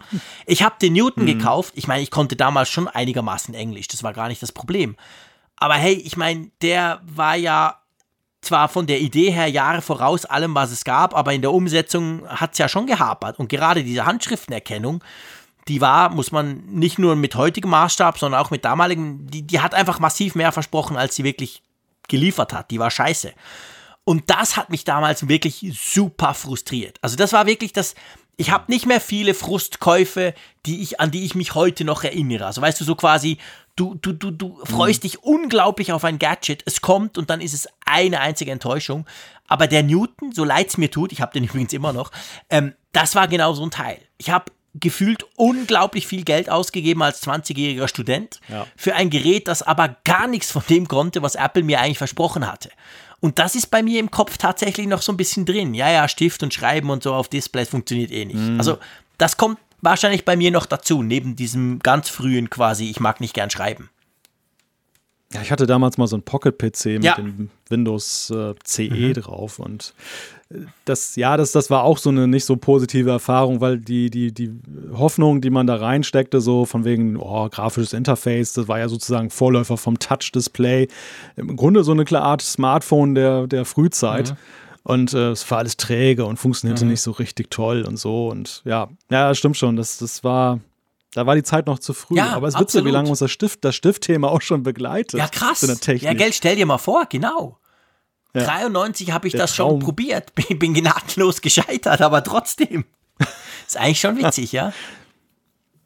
Irgendwann, irgendwann, lieber Jean-Claude, wird es für Meinst dich einen du? ultimativen Boah. Stift geben. Ja, ja mal schauen. Ich, okay. ich bin, glaube ich, fest. Wir bleiben dran, das ist ja das Schöne. Heute sind wir ja in der glücklichen Situation, solche Dinge ausprobieren zu können, ohne dass wir vorher einen Zusatzjob annehmen müssen oder so. Das, das ist schon cool. So. Ja. Tja, du, ich gucke auf die Uhr. Nee, ich gucke eigentlich lieber nicht auf die Uhr. Egal. Ja. Wir, haben aus, wir haben ausgepackt, lass uns wieder Boah, einpacken. Boah, wir haben krass ausgepackt, genau. Jetzt wird wieder eingepackt. Ähm, ich hoffe, euch da draußen hat es Spaß gemacht. Ich glaube, wir haben ein paar persönliche Dinge von uns preisgegeben. Ähm, gehört auch zum Apfelfunk und finde ich auch wichtig und toll. Ähm, dir, lieber Malte, vielen Dank für diesen vergnüglichen Abend. Ich schätze unsere Diskussion, auch wenn man nie weiß, in welche Richtung sie sich entwickeln. Obwohl wir ein paar Themen jeweils uns auf ein Skript schreiben, aber das ist ja immer nur so ein ja. Leitfaden, sage ich mal. Plus, minus. Ähm, ja, vielen Dank. Das war's aus Bern. Ich sage wie immer Tschüss und ich freue mich schon auf nächste Woche. Macht's gut ja, tschüss aus dem Improvisationstheater.